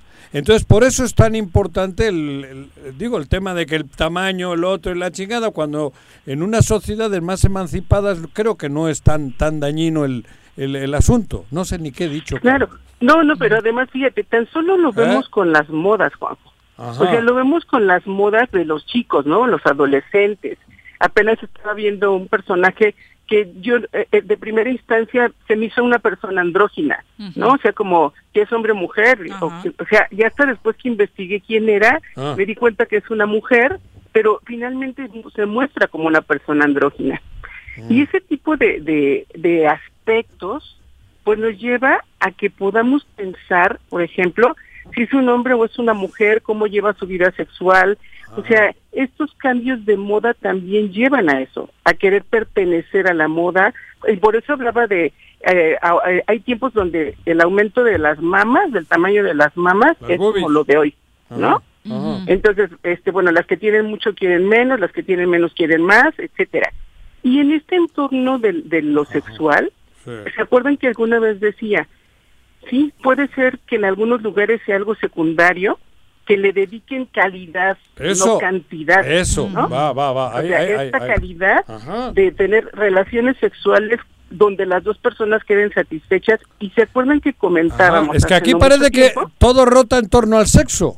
Y sí, pero eso voy, Juanjo. Ajá, ¿Te acuerdas que creo- yo les decía sí. que es muy importante ver esa connotación de la del aumento de la frecuencia sexual o de tener un- o varias relaciones sexuales en una semana, por llamarlo de alguna manera, si tiene una connotación realmente erótica o se utiliza como una forma de mitigar tu ansiedad, de poder, es, pues no tengo nada que hacer, pues tengamos relaciones, está padre, ¿no? Claro. Pero se le va quitando la calidad del erotismo. Claro. Entonces, cada pareja que si, si tiene este aumento de frecuencia tendría que preguntarse, ¿no? Lo estamos haciendo porque realmente nos place, o sea, Claro. es como algo que disfrutamos. Mm. ¿Se acuerdan que hablábamos de esta de esta parte afectiva, ¿no? Que también pueden encontrar las parejas en un acto erótico Ajá. o como ya no tenemos más que hacer, pues tengamos relaciones, ¿no? Que se Como masturbarse casi, ¿no? Es- exacto, Cabrón. como una mitigación Ajá. de tu ansiedad Ándale. como una forma de, ay, estoy muy tenso, ¿no? Me Pues, voy a relajar, me voy a hacer una chaquetita, cabrón. Porque ¿No? además saben, sabemos que después de una e- e- eyaculación o después de un orgasmo femenino viene una relajación importante porque hay secreción de endorfinas, hay bienestar, hay oxitocina, o sea, sí es cierto. Los neurotransmisores nos ayudan muchísimo a pasarla bien los siguientes minutos, ¿no? Pero me parece que en esta reflexión que les he invitado hoy a hacer también el voltear a ver si estás viviendo tu vida sexual con el fundamento del erotismo o simple y sencillamente es como, pues ya ahorita ya me aburrí, pues vente, ¿no? Claro. Vamos a hacer algo, ¿no? Entonces ahí se le va quitando como esta parte, no no digo ideal, pero sí de alguna manera como el motivo del Claro. estar. Y, y fíjense, en algunas comunidades por supuesto que podemos ver que las relaciones sexuales pueden seguir siendo para la procreación. O sea, no podemos dejar de ver eso, ¿no? Ah. Y que entonces eh, y que entonces no importa tanto el erotismo o la satisfacción Claro. específicamente de la mujer, ¿no? Sino que es como, bueno, pues ya. Ábrete de piernas, corazón. En, en el fondo quería llegar a ese punto, incluso cuando hablabas de la autoestima, doctora. eh, seguimos siendo un objeto, ¿no? Y un objeto más valorado si tiene más boobies y lo peor es que nosotras mismas nos, tenga, nos pongamos al servicio de... Así es. Lo que para algunas personas en este cuerpo erótico, con Ujú. una buena auto- autoimagen para ellas mismas, ¿eh? hablando de las mujeres, si, si está a gusto con sus senos de ese tamaño, pues ya está. El problema viene cuando, ay, es que a mí me gustan más, ¿no? Que tengan más senos, o, o la expresión de los hombres, o las parejas en ese sentido, que lleva que la mujer a veces, se- lo que tú dices, se enganche como de eso, ¿no? Y entonces, bueno, de regalo de cumpleaños... Bueno, pero eso que has dicho, que una mamá le diga al niño que, que chiquito tienes el pene, Pues es como sí, para- Juanjo. O sea, de verdad, ¿no? Y, no y- y jodas. eso puede ser muy impactante Claro. para el desarrollo del niño. Ay, ni como Porque mamá ni como pareja. qué Pero además no tiene sentido, sí, no. porque creo recuerden, que... vamos. recuerden que en el desarrollo es muy importante de los niños, es muy importante la función de los adultos. Y los voy a dejar con una reflexión para el, el próximo tema. La siguiente semana vamos a hablar de esto y les voy a dejar con esta reflexión. ¿Cuál? En este confinamiento, ¿qué Ah. está pasando con la sexualidad de los niños y de los adolescentes? Ándale. Es importante, importante que eso. reflexionemos porque fíjense, hablamos mucho de los adultos y no sabemos realmente los niños cómo están En su viviendo mundo, ¿no? En sexualidad, ese su mundo. salud sexual Claro. y los adolescentes, ¿no? Entonces, va- la, la- la próxima semana les platico de eso. Qué bueno. Gracias, Doc. Oye, Celine, De tiene una consulta. ¿Dónde te encuentra? Ah, ándale. Con mucho gusto me pueden encontrar en el 3 10 11 20 y en el Facebook como Adriana López, sexóloga. Va. Muchas gracias. Ah, bonita tarde. Adiós, Hasta Adriana. luego. Ya ves Vale. cuando te estreses que si no redi- redireccionaron recursos, pues ya sabes lo que hay que hacer, tú lo acabas de decir. ¿Una la chaquetita? ¿Cómo, cabrón? Ella no dijo eso, pero si Ah. es tu única opción, vamos a Si es, pausa. si cada vez que me estreso con el gobierno. no salgo del baño. cabrón. Volvemos. En casa. Quédate en casa. Quédate en casa. Quédate en casa. Quédate, quédate, quédate. Y escucha. En Xochitepec, todas y todos nos sumamos contra el dengue, zika y chikungunya. A partir del 24 de junio, iniciamos con el operativo permanente de descacharrización. Saca de tu domicilio todos los cacharros que acumulen agua o que sirvan de criadero del mosco transmisor. Espera el camión recolector y deposita tus desechos. Consulta en tu ayudantía municipal fechas y horarios. Recuerda, sin criadero no hay mosco y sin mosco no hay dengue, zika y chikungunya. Gobierno municipal, estar bien te lo mereces. Vivimos una nueva normalidad, pero sea como sea, tengo que seguir estudiando. Presencial o en línea. En el Colegio Cuernavaca tenemos el mejor programa educativo. Aprovecha 20% de descuento en inscripción durante junio y colegiaturas a 12 meses. colegiocuernavaca.edu.mx. Tu camino al éxito. ¿Necesita realizar algún trámite o pagar un servicio en Emiliano Zapata? Te informamos que en esta contingencia, áreas como registro civil, predial y catastro, tesorería y agua potable funcionan con todas las medidas de seguridad de lunes a viernes de 8 de la mañana a 2 de la tarde. O si tienes alguna duda, puedes llamar al 101 1160 para ser atendido. Emiliano Zapata, un gobierno certificado por la gente. Administración 2019-2021. Contribuciones son fundamentales para que el gobierno con rostro humano de Jutepec continúe dotando de agua potable, recolectando residuos sólidos, limpiando las calles, entre otros. Te invitamos a pagar tu impuesto predial y el servicio de agua a través de las páginas www.jutepec.gov.mx y www.scats.gov.mx. En estos momentos te necesitamos. Ayuntamiento de Jutepec, gobierno con rostro. En Restaurante La Puerta de Tres Marías estamos comprometidos con la comunidad y en estos momentos de contingencia ofrecemos nuestro servicio a domicilio completamente gratis, además de una quesadilla gratis por persona. O si prefieres, ven con tu topper y te damos 15% de descuento. Y como apoyo a la sociedad, ofrecemos un 40% de descuento a todos nuestros doctores y trabajadores del sector salud. Gracias por su esfuerzo. Búscanos en Facebook como La Puerta de Tres Marías. Pedidos en línea o al 777-482-3728. Échale un ojito a la cazuela.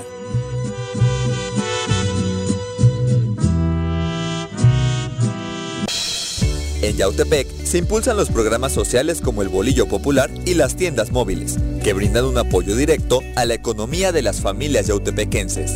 Agustín Alonso Gutiérrez, continuidad en el progreso. Todos debemos ayudar a disminuir el riesgo de contagio de coronavirus. Recuerda que el COVID-19 se contagia de persona a persona al toser y estornudar, estrechar la mano de una persona enferma o tocar algún objeto con el virus y luego tocarse sin lavarse las manos. Por eso es muy importante. Lávate frecuentemente las manos, cúbrete con un pañuelo o con el ángulo del codo al toser o estornudar. Evita contacto directo con personas que tengan síntomas de resfriado o gripe. No te automediques y en caso de presentar síntomas, acude al médico. Quincuagésima cuarta legislatura. Congreso del Estado de Morelos. El Ayuntamiento de Cuernavaca, en apoyo a tu economía y ante la contingencia por el COVID-19, te otorga un incentivo fiscal para que regularices tu adeudo en impuesto perdial y servicios municipales. Con un descuento hasta del 100% en multas y recargos en abril, mayo y junio. Realiza tu pago en línea en la página cuernavaca.gov.mx, en la sección de trámites o desde tu celular con la aplicación Cuernavaca Digital para sistema Android. Tú me cuidas, yo te cuido. Puta casa.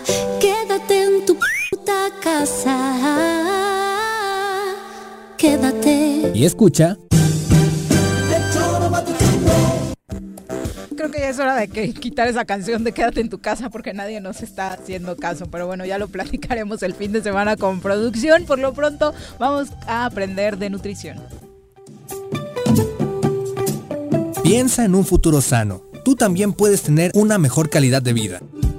Conoce cómo llevar una alimentación saludable con los productos naturales y orgánicos que la doctora Mónica Novielo de Punto Sano tiene para ti en el choro.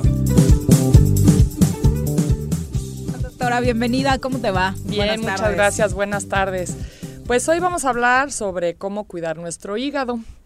El Mm. hígado es un órgano esencial en el cuerpo. De hecho, podemos vivir sin algunos órganos, pero no sin el hígado.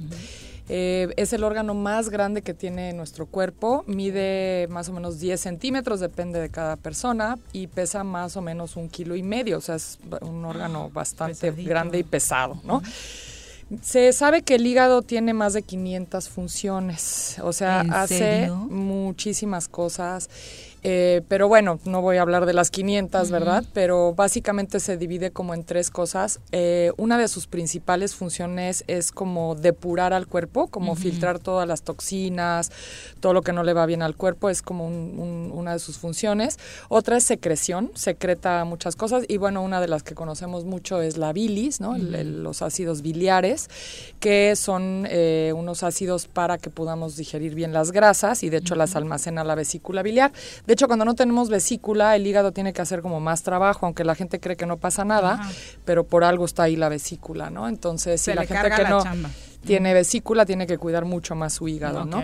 Y la tercera función que tiene es de almacenamiento. Almacena un montón de sustancias, entre ellas la glucosa, que es este, pues todo Mm. lo que eh, generan los carbohidratos, ¿no? Entonces, si nosotros nos quedamos con la glucosa baja, el hígado la reconvierte, bueno, la guarda en forma de glucógeno, pero la puede reconvertir en glucosa para volvernos a dar energía Qué corporal. Sí, es una, es como una fábrica, una pequeña fábrica de muchas cosas. Entonces, hay de hecho doctores que creen que si tenemos un hígado sano, como casi que todo lo demás va a funcionar bien por la importancia del hígado. Y ni lo pelamos, la verdad. No lo pelamos, o sea, de, ay, que el estómago, el intestino, o los pulmones, ahorita que está todo este sí, rollo, pero además todo funciona en conjunto en el cuerpo, no podemos como aislar un órgano y, y nada más este Solo hablar, pensar solo en pensar en ese, ¿no?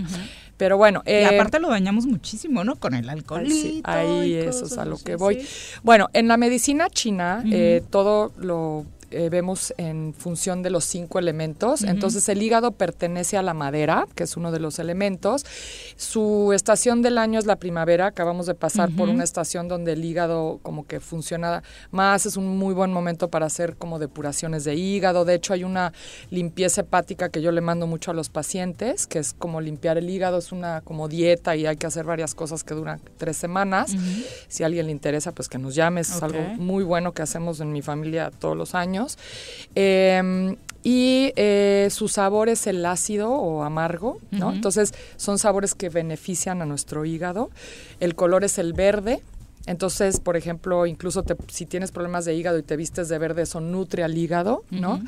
Eh, to- en la medicina china todos los órganos tienen una que le llamamos ventana, que es por donde se refleja este órgano, y la ventana del hígado, ¿cuál creen que es? Los Los ojos. Entonces han visto que cuando la gente tiene hepatitis, Ay, los ojos se pintan sí. de amarillo. Bueno, eso es por la bilirrubina que no la estamos manejando bien. Pero este, finalmente, ¿dónde se ven los ojos? Entonces, eh, como se ven tus ojos, es un reflejo de cómo está tu hígado. Entonces, si tienes la esclerótica, que es lo blanco del ojo turbio, que- tirándole a café, Con rayitas, con o venitas, eso nos está hablando de que tu hígado está No está bien. no está bien y está congestionado, ¿no? Eh, la, la parte del cuerpo que está relacionada con el hígado son los tendones y los ligamentos. Entonces, también si tenemos problemas de tendones y ligamentos y o ligamentos, eh, también podemos hablar de que nuestro hígado no está eh, bien. ¿no? De hecho, en la medicina china trabajamos con el hígado cuando hay problemas de tendones y ligamentos. Y eh, también las uñas son un reflejo del hígado. Entonces, sobre todo si las tenemos amarillentas, eh, podemos estar pensando de un problema hepático, ¿no?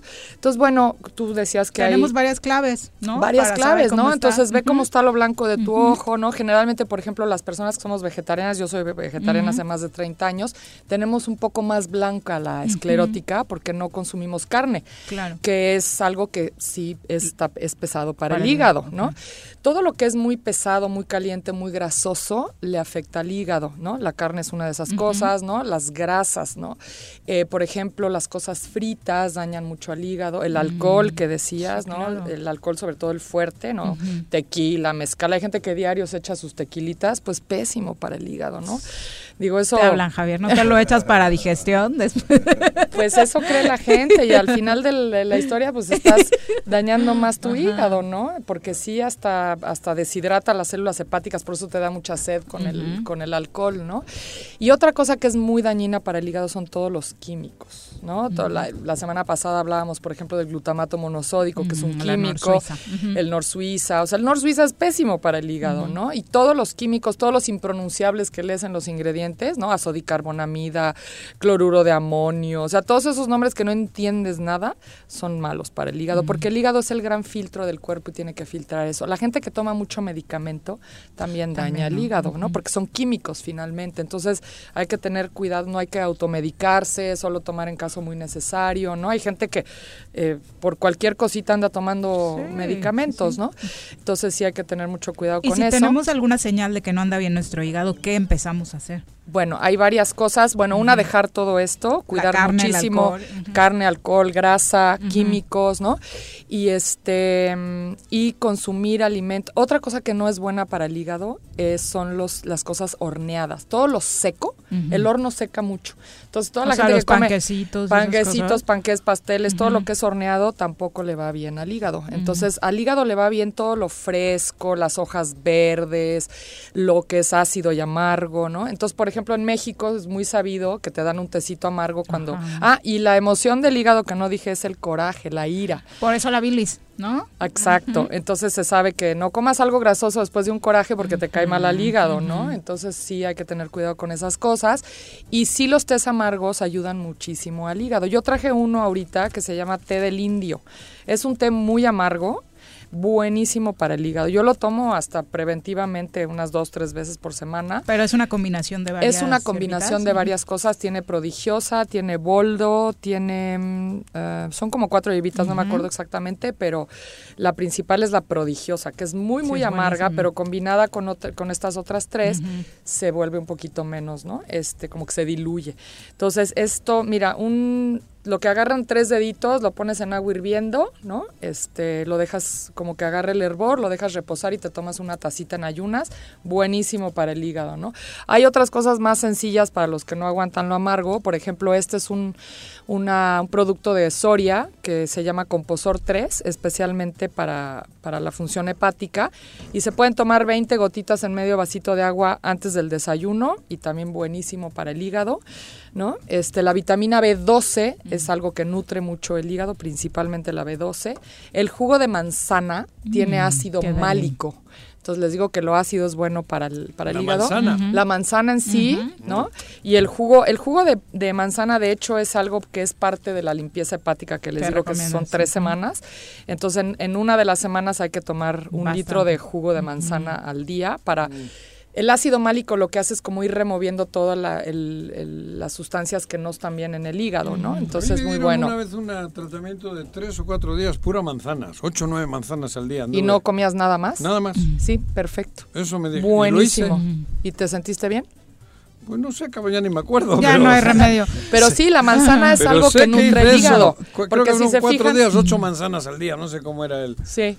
Sí, Sí. es como una monodieta, ¿no? Que limpia el hígado. Hay varias eh, formas hígado, de limpiar el hígado, sí. pero sí con la manzana se puede hacer mucho, Manzana ¿no? y verde. Manzana y verde tiene que ser, ahorita exacto. recuerdo. La manzana verde es la que es especialmente buena para el hígado, porque A tiene propósito más de ácido eso, málico. eh. Gloria nos dice que le da miedo hacer ese tipo de cosas porque regularmente termina en una diarrea espantosa. ¿Sí ah, bueno, es real? el- la limpieza hepática, parte de la de esta es que te haces una purga.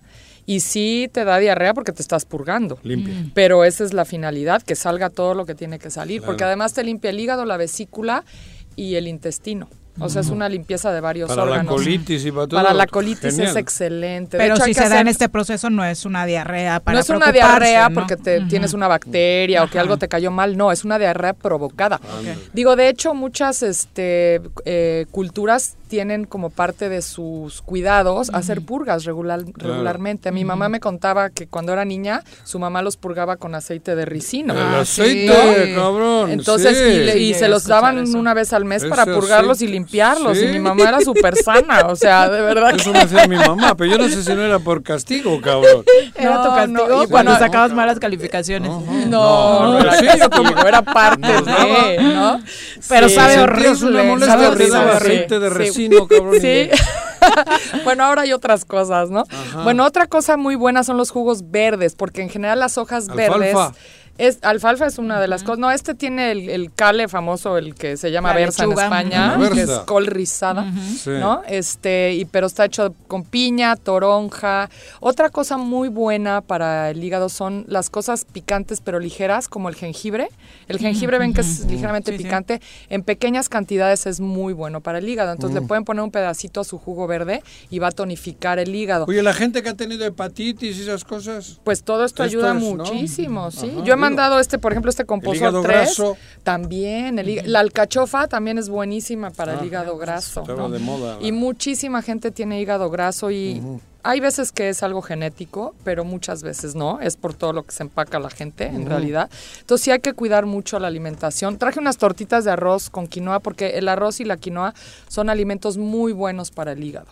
¿No? Son alimentos muy equilibrados, ¿no? Entonces, eh, ah, y bueno, y si comen chile en exceso o jengibre en exceso, Javier. es algo que Este daña. En pequeñas cantidades lo como tonifica. este comer lo del Oh, mucho picante. Pero pues no, es una bestia. Uy, no, pero eso también daña el hígado. Exceso de picante Pero es también puede dañar el hígado. Sí, pero Sí, este pero hay que tener. Digo, pero Sí. un día que lo hagas está bien, pero si todo el tiempo estás comiendo picante, Pero no picante, lo que le sigue. híjole. Sí. Sí, sí, sí. Entonces debes de tener ahí como un desequilibrio también, porque cuando uno quiere también al- mucho de algo es porque estás como queriendo suplir un, un desequilibrio en el cuerpo, ¿no? Gente ¿Al- ¿De que algún quiere- otro alimento o, o vitamina? o alguna vitamina o algún órgano que no está bien y quieres como compensar. Entonces siempre los excesos nos hablan de algo que está desequilibrado en el cuerpo, ¿no? Otra cosa que no es buena para el hígado es el azúcar, porque les decía yo que almacena Claro. la glucosa y un exceso además Uf, lo convierte, ya no hay lugar en el cuerpo, en el hígado y lo convierte en grasa y en grasa que no es buena, que sube los triglicéridos en general, ¿no? Eh, Jorge Entonces- Gómez pregunta, ¿duele? Eh, ¿Cómo es el dolor del hígado? Porque dice que eh, de pronto ha llegado, a, escucha mucho la confusión, ¿no? Con otros Sí. órganos, por lo que entiendo. Ajá, el hígado sí duele, pero duele más en la boca del estómago, porque la gente luego cree que De ladito, ¿no? que de Ajá. lado, el hígado está en del lado derecho, Ajá. Pero abarca hasta el, hasta el centro, o sea, donde Pues está, el está del enorme, por Es lo que gran- dices, ¿no? arriba del ombligo. Arriba del ombligo. Entonces, en general, cuando duele el hígado y la vesícula también, son dolores en la boca del estómago. Entonces, a veces dices, ay, me duele el estómago, y ahí sí Es puede ser el hígado eh, el vesícula. hígado. ves- La vesícula es más común. De hecho, la gente que le han quitado la vesícula y le preguntas, te, ha- te el reporta dolor. un dolor en la boca del estómago en general, ¿no? Perfecto, Sí. doctora. ¿Dónde te encuentra nuestro público? Eh, estamos en Plaza Andrómeda, en el local 19, en Pericón 116. Muchas gracias. Gracias a Punto ustedes. sano. Punto sano. Punto Afortunadamente son nuestros vecinos, aquí los tenemos. Afortunadamente. caladitos. Son las 3 con 7, regresamos. ¿No? Ah, bueno, vamos a platicar con nuestro querido ya no Malboro, que ya, ya no regresamos, Malboro. ya no vamos a pausa, que pase Malboro de una vez porque viene la clase eh, de equitación. No existe una sensación de libertad igual a la que se siente montado en un caballo. Ahí aprendes que la fuerza se complementa con la nobleza y la lealtad. Conoce más sobre los fieles corceles con nuestro experto Alboro en nuestra sección A Rienda Suelta. Pero, ¿cómo te va? Muy buenas Hola, tardes. Buenas tardes, aquí Bienvenido. estamos otra vez, gracias. Acércate. Ajá, al- al- buenas tardes a todos, aquí estamos de nuevo. Agarra la rienda, cabrón. Que es el micrófono acá. ¿Qué pasó? Buenas tardes, Malboro. Hola, aquí estamos hablando ahorita de un tema ¿Con qué nos vas a ilustrar hoy? muy importante de lo que es el sistema nervioso en los caballos. También es algo, un- un- una cuestión muy, muy, muy importante en lo- a los que nos gustan los caballos. Ajá. Y hay caballos que a veces ¿En qué presentan- consiste el sistema Pues, nervioso digamos, del caballo? eh, Me refiero en esta, en esta, eh, eh, con esto que estoy diciendo, trato de decir que hay caballos que presentan trastornos en el sistema nervioso, que hay caballos Ujú. que a veces son nerviosos, ¿verdad? Y Ujú. obedece a ciertos factores. Hay casos de, de- de caballos que son nerviosos por genética. Por eso es importante siempre que vamos a emplear un garañón para una yegua, hay que ver eh, tanto el- el- la tranquilidad emocional del- de, la hembra como del macho. Al ¿verdad? cruce. Porque se, muchas, es, es, es muy común que se, que se hereda ese, ese, e- esos nervios en los caballos, ¿no? Eso es, eso es muy importante, tener los caballos adecuados para la reproducción, tanto hembra como macho. Así es. Y hay otro, hay otros casos donde a veces también el, el- el- el desequilibrio eh, eh, del, ahora sí que del sistema nervioso obedece también a, a un mal manejo de los caballos. A veces cuando no tenemos el conocimiento Desde adecuado. potrillo lo tienes que ir llevando. Pues un potrillo desde, lo decía la otra vez, desde de los, desde los primeros minutos de nacido se puede manejar este, hasta los dos años, año y medio, 18, 20 meses, 24 meses, se puede manejar adecuadamente. Ya cuando empezamos en la situación de domarlo, ya estamos hablando de otra situación un poquito más estresante para el caballo, la cual debe de también saberse manejar. Ajá. El- el- desde potrillos debe ser muy sutil y muy suave. Ya cuando se va a empezar Pero a se ve, yo veo ahora en tu rancho que hay, hay potrillos recién nacidos y son bien distintos en eso, en el carácter, en el nervio. Sí. Porque hay quien se deja acercar desde chiquito y Sí. acariciar y hay el, el otro, por- hay otro al lado que no. Pero eso es de Sí nacimiento. sucede. Ajá, pero es el más nervioso se le ve. a Hay uno. caballos que de- to- to- influye mucho, como les decía, el manejo adecuado desde que desde yo hablaba del imprinting, desde los minutos de recién nacido, de ahí empieza ya su manejo del caballo. Ajá. Y eso es lo que hemos hecho con los potrillos que manejamos ahí en la media luna. Finalmente son potrillos de, hay uno de seis meses, otro de dos meses que se acercan. Ni siquiera tienes que tú a- a buscarlos, a, a- acercarte tú a ellos. Ellos se acercan a ti. Se ha creado esa confianza. Ha sido Pero eso con todo se puede. Debería de ser. Ajá. Debería si de lo ser tratas sí. bien, con todos tienes Sí, esa sí. respuesta. Difícilmente no. ¿No hay alguna raza de caballo que sea más cabrón, más, Sí más, más nervioso, como raza, como... Como raza, pues sí hay caballos que tienen ciertas... Porque les ves de grandes y ves un percherón y se ve tranquilo. Muy apacible. Ves un frisón y también, También es, relativamente. son sangres y hay muy ot- tranquilas. Muy tranquilas, ¿no? Sí. Y hay otras razas El que... caballo, el pura sangre es un poquito más, más nervioso. Ajá. Se habla del, del, del árabe, pero vuelvo a decir, de verdad que es muy importante el saber manejarlos. Si tú tienes cono- conocimiento al respecto de manejar un potrillo, va a ser muy apacible desde el momento en que tú lo sepas manejar. Pero sí también hay factores, como acabo de decir, hay factores genéticos. Aunque tú le apliques el conocimiento adecuado, y si la madre es una yegua nerviosa, Nerviosa. y el padre también es, ahí se va a dificultar un poco más de verdad. Ah. Cuidado ahí con ello. O sea, desde la gesta desde Sí, el cruce desde hay el que saber cruce. Sí, escoger. hay que saber Para tu yegua escoger un Ajá. macho que vaya... Sí, Ajá. es un factor muy importante ahí el- la, la cuestión del sistema nervioso cuando dices, ¿por qué es tan nervioso este caballo? Nunca, no se ha logrado mucho con él, porque, ah, pues ya te das cuenta a veces o preguntas, el padre era nervioso, la madre La igual. genética del padre y de la madre, ¿no? Sí, pero mm, con un buen manejo se puede remediar muchas cosas. A veces no al 100%, pero sí se puede avanzar bastante, a un 80%.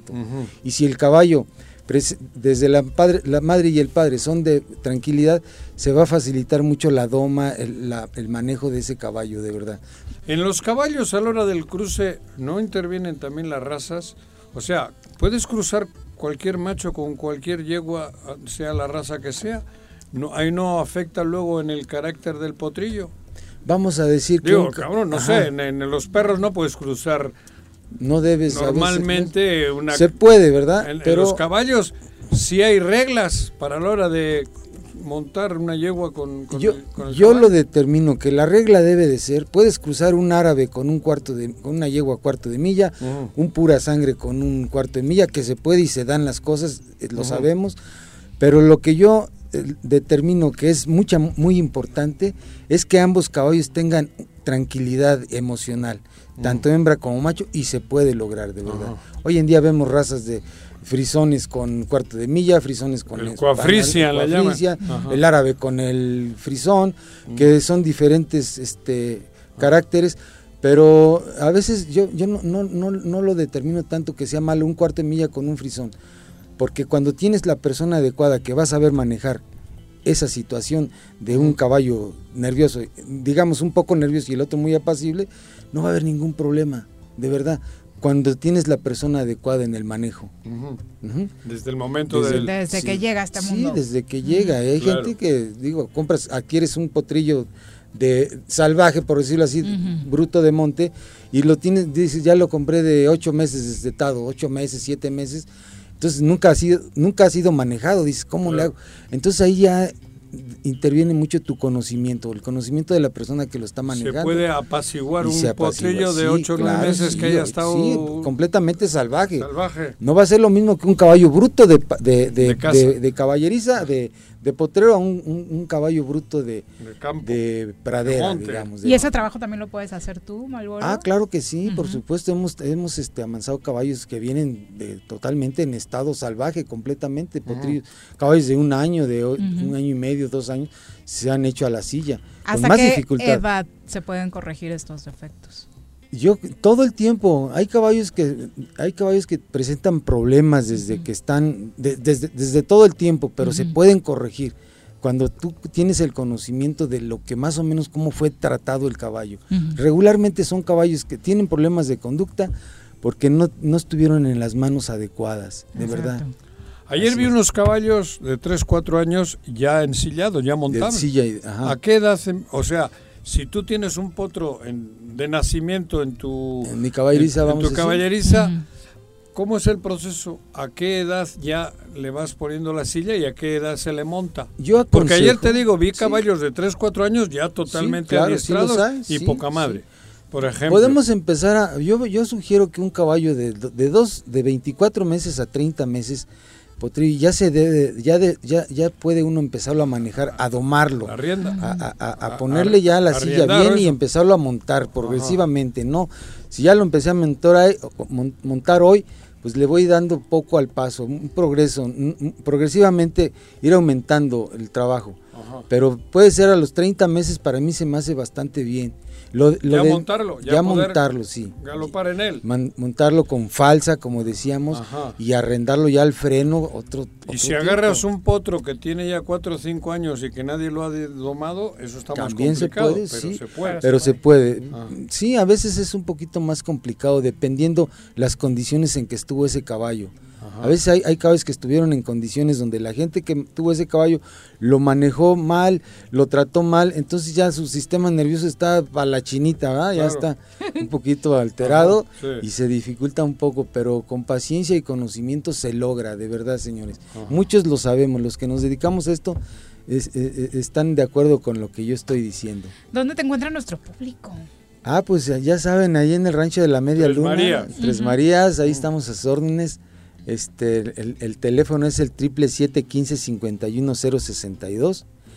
y quiero, por favor, mandar un saludo a, mis papás que siempre están al pendiente aquí de mi programa y, y- y este y pues gracias que, que siempre me están arreando para que me apure a venir aquí al, al estudio. Muchas ¿verdad? gracias por acompañarnos. A, a ustedes también. Buenas tardes. Gracias y buenas Javier, tardes. muchas gracias por Gracias, Lili. acompañarnos. Gracias, Juanjo. Bolaños. Muy buenas tardes. Saludo Son las 3 con 17, ya nos vamos. Los esperamos mañana en punto de la Esta fue la revista informativa más importante del centro del país. El Choro Matutino. Por lo pronto, el Choro Matutino. A bailar y a gozar,